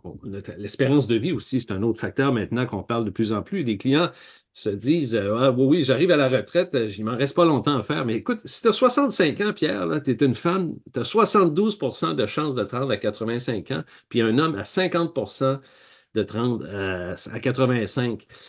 et, pour te rendre à 90, toujours si tu repars à 65, puis tu es quelqu'un qui ne fume pas, qui est généralement en bonne santé, 54% des femmes vont, se rendre à 90 ans, puis 35% des hommes. Alors, si tu prends ta retraite à 55 Ah oui, c'est repoussé tout le temps. L'espérance de vie, euh, écoute, euh, c'est en grandissant, donc c'est important d'avoir beaucoup d'argent. Et en même temps, euh, tu sais, je regardais, il y avait un sondage aujourd'hui, puis il demande aux jeunes combien d'argent pensez-vous avoir besoin? Oui, Il parle de 2,1 millions. Oui. Alors qu'on le sait qu'au Québec, j'ai vu les chiffres récemment, c'est 97 000 que les Québécois ont en moyenne dans leur compte d'épargne pour la retraite. Fait qu'imagines-tu la, la, dichotomie entre. Exact. C'est BMO qui a laissé sortir son sondage-là aujourd'hui. Effectivement, très intéressant. Tu fais bien d'apporter ça. Alors, mais pour conclure, disons, je te dirais qu'il faut revenir à ce qu'on pense euh, pour l'espèce de contrat avec le marché qu'il faut faire à long terme. je, je l'utilise souvent cet exemple-là. Donc, pour avoir un rendement de 8% plus ou moins par année, il faut accepter des baisses de 5% trois fois euh, il faut accepter une baisse de 10% par année, une baisse de 15% par année à chaque trois ans, puis une baisse de, de plus de 20% chaque six ans. Donc, ça, c'est quand même des, des, faits. Donc, statistiquement parlant, oui, le marché baisse, mais sur le long terme, on est gagnant. Et euh, il y a 73% des années qui sont, qui sont positives euh, sur le marché américain depuis 1926. Donc, on en a plus de meilleures que de pires, que de moins bonnes sur le long terme. Oui, puis ne pas oublier que les marchés boursiers, la bourse, c'est euh, la Ligue nationale de hockey. Là. si tu arrives là, euh, puis tu es un Pee-Wee ou un Bantam, tu vas te faire bouffer, c'est sûr. Là. Donc, euh, c'est des professionnels qui sont à la glace. Ce n'est pas des, amateurs. Donc, beaucoup de gens qui se font laver puis qui ne reviennent pas. Exact. moi, ce que je dis, ce que je vais dire aux auditeurs, c'est que prenez-vous un conseiller financier puis gardez-vous peut-être un 5 à 10% pour vous amuser ou pour essayer de jouer les, les, les devins. Là mais confiez votre argent du monde. C'est de l'argent que vous avez payé d'impôts là-dessus. C'est de l'argent qui vaut de l'or. C'est, pas, euh, on ne s'amuse pas avec ça. c'est pas du Monopoly, là, comme on dit. Donc, à suivre. Écoute, euh, tu me parlais de Meta. Tu as vu les résultats ben, financiers? oui, je pense qu'il faut qu'on parle un peu de cette compagnie qui a, eu 20 ans, Pierre. C'est incroyable quand même. 20 ans le 4, la semaine passée. Euh, on est le 7, ouais, en fin de semaine. Euh, alors, 20 ans, Facebook qui, est devenu Meta, qui vendredi, on a assisté à quelque chose de quand même incroyable, une hausse de 20 du, du, titre à la bourse, donc qui atteint 469 pièces à peu près. Alors, je me suis intéressé quand même à aller écouter les résultats euh, de, la présentation que Zuckerberg a, fait. C'est une drôle de compagnie Facebook parce qu'on a eu des phases où on s'est dit, bon, on ne veut plus rien savoir des réseaux ah sociaux. Euh, c'est une, compagnie qu'on aime on aime détester d'une certaine façon un peu. Hein. Mais les chiffres sont absolument fascinants. Ah, il, imprime de l'argent comme de l'eau. là. Exact. Alors, écoute, il y a 4 milliards de personnes qui utilisent Facebook ou Instagram une fois par mois. Alors, euh, ils rejoignent le, Total Addressable Market en, anglais, donc le TAM est en croissance, ils sont maintenant beaucoup plus présents dans les marchés euh, asiatiques et en Afrique et en Europe, alors que nous, on a peut-être des fois juste l'œil sur le marché américain. Mais euh, alors, donc, vendredi passé, le, le titre prend 200 milliards de valeur. C'est la plus forte hausse qu'on a jamais vue à la bourse. Euh, on atteint 1000 milliards, donc un trillion de market cap, de capitalisation boursière. Pourquoi? Bien, écoute, parce qu'en quelques lignes, ils ont vraiment annoncé des choses que les, investisseurs aiment entendre. C'est-à-dire, on va mettre maintenant un dividende de 50 cents par action euh, sur, euh, sur Facebook, sur Meta. on va racheter des actions pour une somme absolument importante.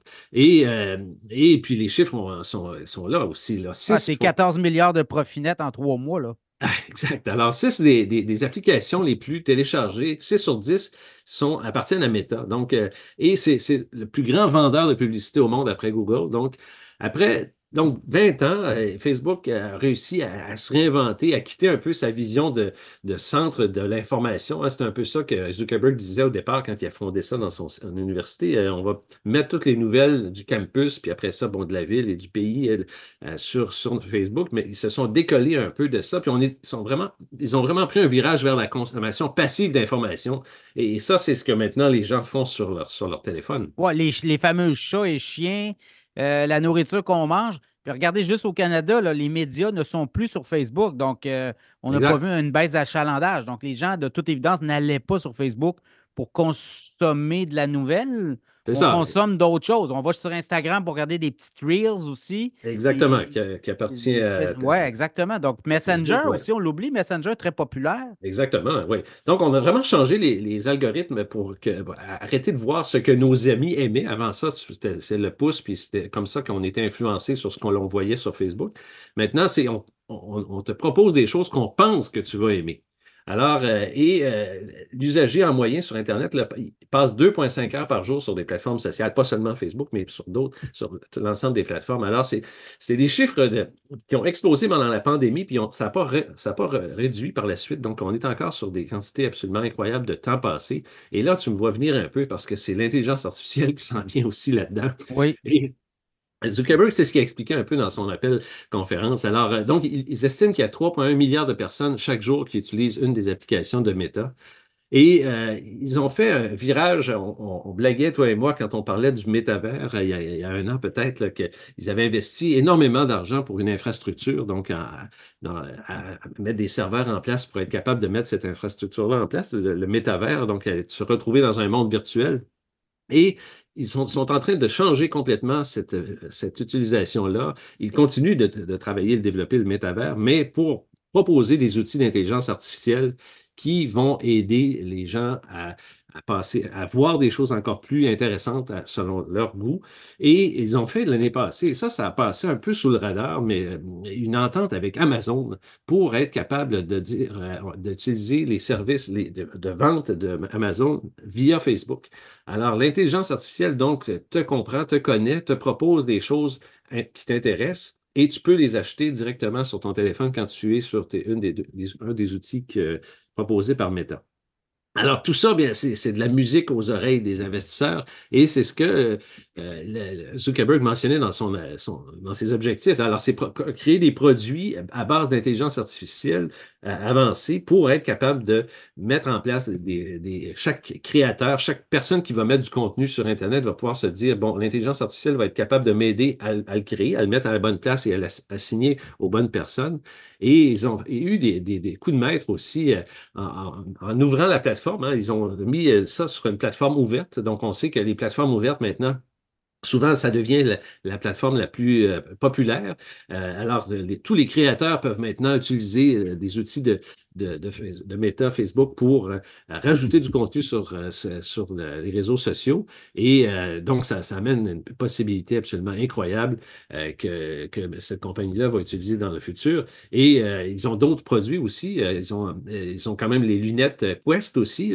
on a parlé beaucoup d'Apple avec ces nouvelles lunettes de réalité virtuelle, mais ils ont quand même, eux, Quest qu'ils avaient lancé il y a deux ou trois ans déjà. Donc, ils continuent à développer ça. Ils ont Instagram, comme on sait.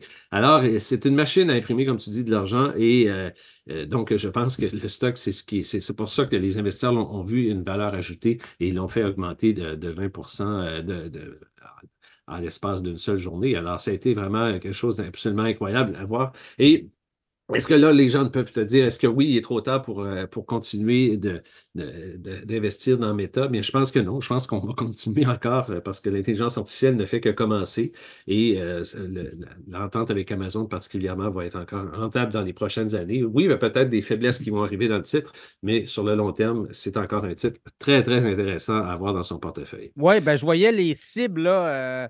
Les cibles ont été évidemment révisées à la hausse parce qu'on ne s'attendait pas à ça, à un rachat d'actions de 50 milliards, un dividende, puis euh, euh, beaucoup d'investissements dans l'intelligence artificielle. Mais là, ce qu'on voit, c'est qu'il y a des cibles qui ont été rehaussées.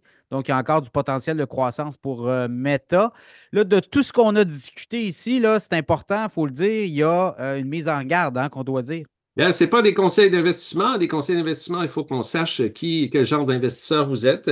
Et donc, ce que je raconte, euh, c'est, ça ne met pas en, euh, regarde, ce, n'est pas des, propos de valeur mobilière PIC, c'est vraiment mes propos. Alors, ce que j'obtiens comme renseignement dans mes recherches, on considère ça des sources fiables et pertinentes. Alors, c'est des, sujets d'ordre général, Pierre, qu'on discute. C'est incomplet par rapport à votre situation personnelle et les opinions que j'exprime ne reflètent pas celles de Valeur Mobilière Peak et Valeur Mobilière Peak n'est pas responsable du contenu de mes commentaires. Voilà. Par contre, si les gens veulent avoir des conseils personnalisés, ça, t'en fais, en offres et c'est gratuit pour les auditeurs du podcast. On a à aller sur ta plateforme et on prend rendez-vous avec toi, soit par téléphone, soit par euh, Zoom. Ah, c'est ça, tu, l'offres sur ton site web. Là? Tout à fait. Puis euh, les gens peuvent même prendre rendez-vous directement dans mon calendrier, m'écrire, m'appeler, 418-681-8111. Et puis après ça, euh, m'envoyer leur relevé, leur, placement, puis qu'on en discute avec eux. Je leur donne un avis. Et, euh, et puis par la suite, ben, s'ils veulent venir comme clients, ça me fait grand plaisir de les prendre et puis de les aider à les amener à la retraite un peu plus riche. Alors, c'est ça qui est le travail d'un conseiller financier, de naviguer à travers tout ça, puis d'amener les gens à la retraite avec plus d'argent dans leur compte et d'utiliser tous les outils, en fait, qui sont à notre disposition pour, pour le faire. Voilà, frédéricturcotte.com, c'est là qu'on peut aussi déposer une demande d'entrevue avec toi. Là. Et ce que tu vas faire, c'est que tu vas analyser gratuitement le portefeuille euh, des euh, auditeurs du podcast Cachemire qui veulent bien euh, s'y prêter. Et après ça, tu fais une proposition. Et si on aime ce qu'on voit, ben on t'adopte comme conseiller. c'est ça, exact adopter un conseiller financier. Frédéric Turcotte, merci beaucoup. Puis on se reparle dans pas long. On va jaser. Écoute, à chaque, chaque jour amène son lot de nouvelles à la bourse. Là. on ne s'ennuiera pas, c'est sûr. Parfait, Pierre. Plaisir. Bye bye.